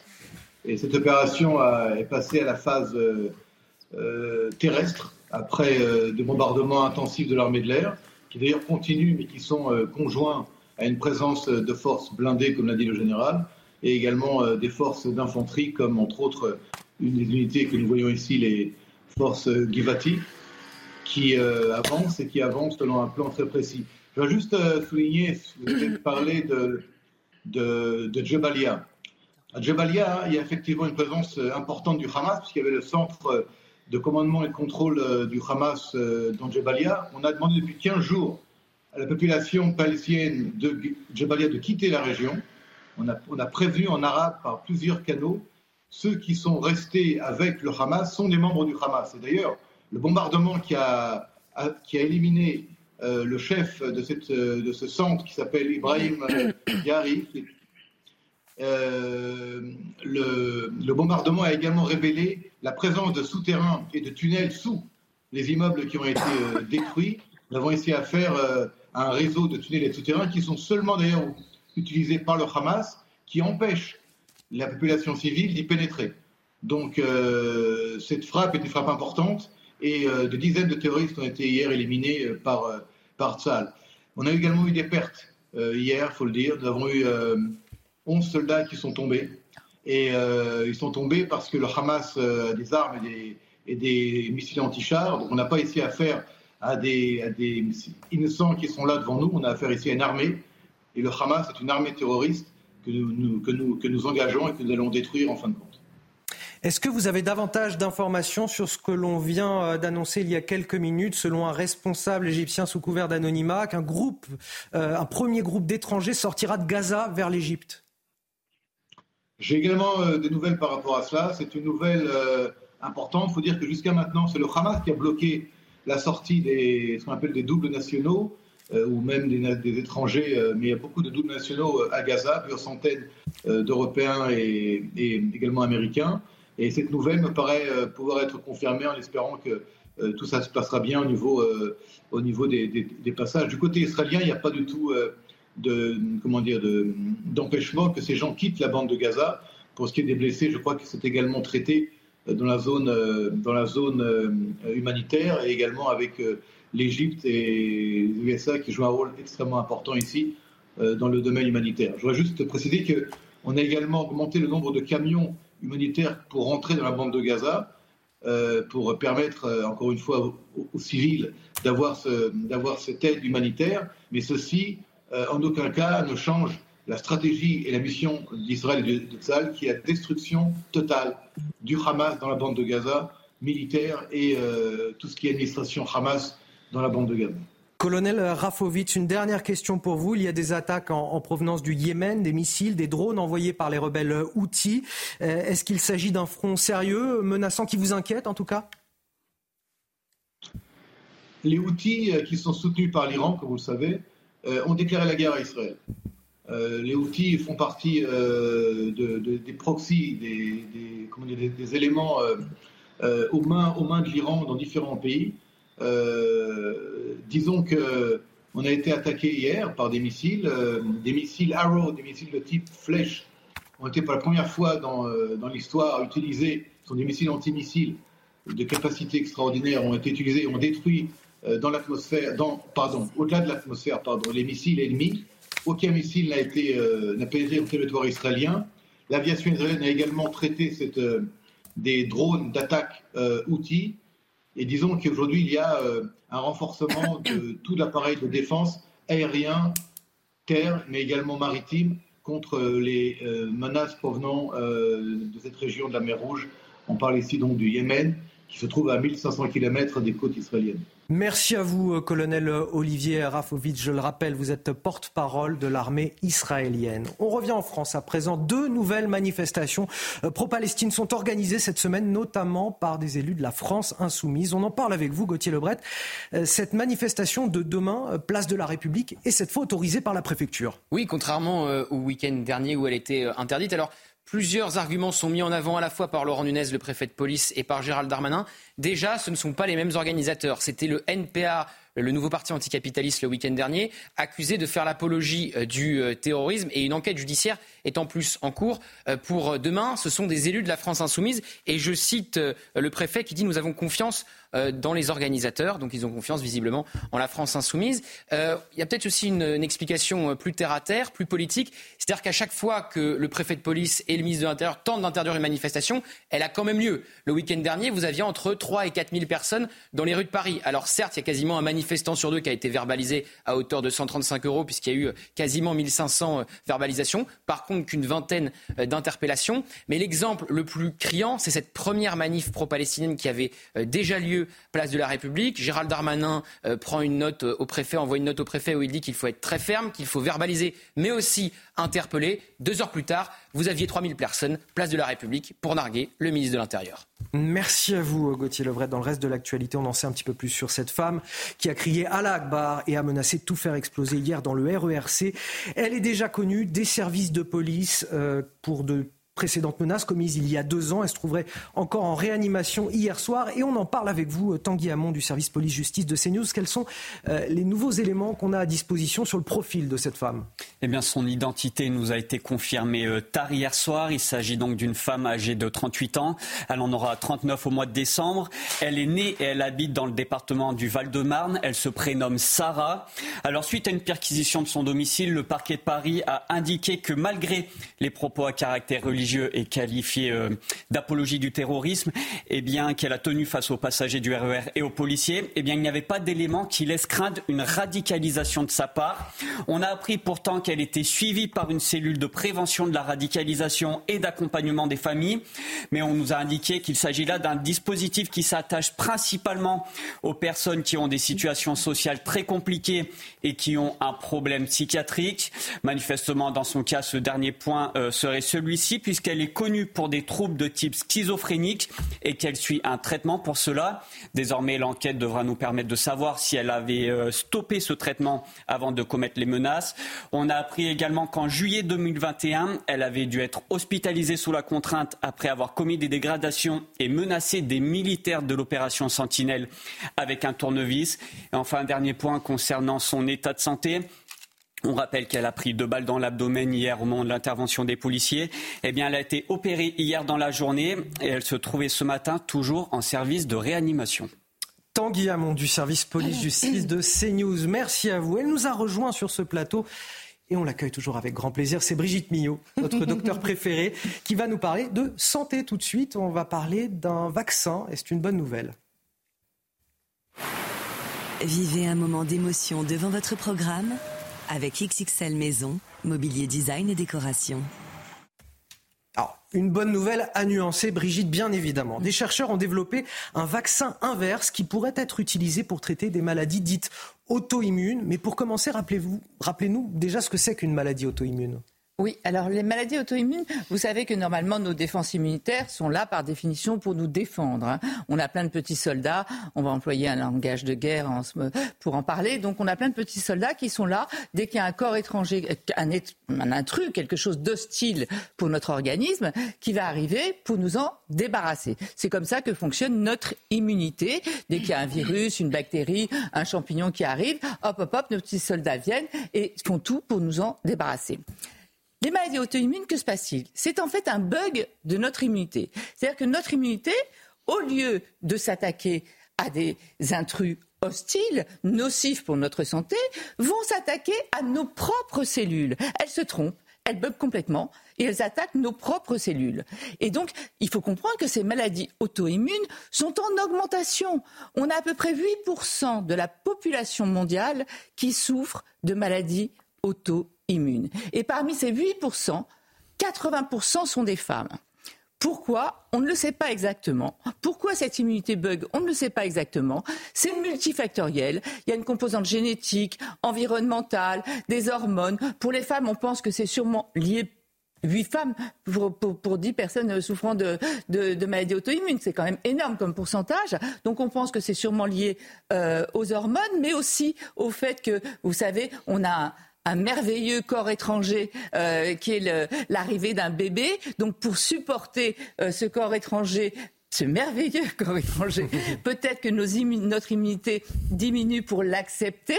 Donc plusieurs euh, hypothèses hein, sur les causes de cette fréquence féminine dans les maladies auto-immunes. Toujours est-il que pour soigner ces maladies auto-immunes, on va donner des anti, des immunosuppresseurs. C'est très bien, ça va traiter, mais sauf que si votre armée de défense est affaiblie, donc ok, elle ne va pas attaquer vos propres cellules, mais en revanche, quand quelqu'un, euh, quand un virus, une bactérie ou, autre arrive, elle, sera affaiblie, elle ne pourra pas nous aider à lutter contre une infection. Donc voilà le problème. Je vous ai mis là quelques-unes des principales, attention, il y en a beaucoup d'autres, hein, euh, quelques-unes des principales maladies auto-immunes dont vous avez sûrement entendu parler, le diabète de type 1, la sclérose en plaques, la polyarthrite rhumatoïde, donc là, notre immunité attaque nos cellules des, articulations, psoriasis, elle attaque les cellules de la peau. Maladie de Crohn, elle attaque les cellules intestinales. On va faire un petit focus sur la sclérose en plaques, dont vous avez tous entendu parler. On va rappeler ce qu'est une sclérose en plaques. C'est une atteinte dans un neurone. Donc, il y a une gaine de myéline sur la partie, on va voir sur ce schéma. Il y a une gaine qui est une gaine de myéline qui entoure comme ça l'axone euh, du neurone. Et c'est ce qui permet de transmettre l'influx nerveux. Dans la sclérose en plaques, notre immunité attaque cette gaine de myéline. Donc l'influx, il va plus pouvoir passer correctement. Donc, et des chercheurs de Chicago se sont dit mais c'est pas possible, il faut qu'on trouve une solution pour toutes ces maladies auto-immunes. Et on sait que dans le foie, on a un système qui permet parfois d'envoyer un signal de ne tuez pas ces cellules. Drapeau blanc, euh, celles-ci, on les tue pas. Donc, ils ont une idée de génie, c'est de prendre un sucre et des cellules de la gaine de myéline, de les transporter avec le sucre, elles vont aller au foie. Arriver dans le foie, elles vont s'équiper du drapeau blanc, ne me tuez plus. Et donc après, elles vont arriver et elles vont dire aux cellules, à nos propres cellules qui étaient là pour attaquer la guette de myéline, non, non, non, drapeau blanc, ne me touchez pas, ne me détruisez pas. Et pour l'instant, ça a marché chez les souris. Donc c'est pour ça que je ne dis pas d'espoir mhm. tout de suite. Mais c'est déjà un premier pas. non, mais je veux dire, vu le nombre, l'explosion des maladies auto-immunes, vu euh, pour l'instant l'efficacité chez les animaux. Et, l'idée intellectuellement, c'est hyper séduisant. Donc ce serait un vaccin inverse, puisque normalement les vaccins c'est fait pour stimuler l'immunité. Là, ce serait pour au contraire l'empêcher, stopper, mettre des drapeaux blancs sur les cellules que l'on veut atteindre. Donc vous voyez, c'est une idée vraiment séduisante intellectuellement. Après, on n'en est pas encore euh, au traitement, loin de là. Hein. Les essais vont débuter chez l'homme, mais c'est vrai que euh, c'était important de parler euh, de cet espoir, vu le nombre, l'explosion de ces maladies auto-immunes. Merci Brigitte. C'était votre programme avec XXL Maison, mobilier design et décoration. Allez, c'est la fin de cette matinale. On se retrouve dès demain à 5h55 avec Chana Lousteau, avec Brigitte Millot pour la chronique santé, avec Gauthier Lebret pour la politique, Tanguy Hamon, le général Bruno Clermont, Lomi Guyot. Vous restez avec nous sur CNews. On marque une courte pause et dans un instant, c'est l'heure des pros. Restez avec nous.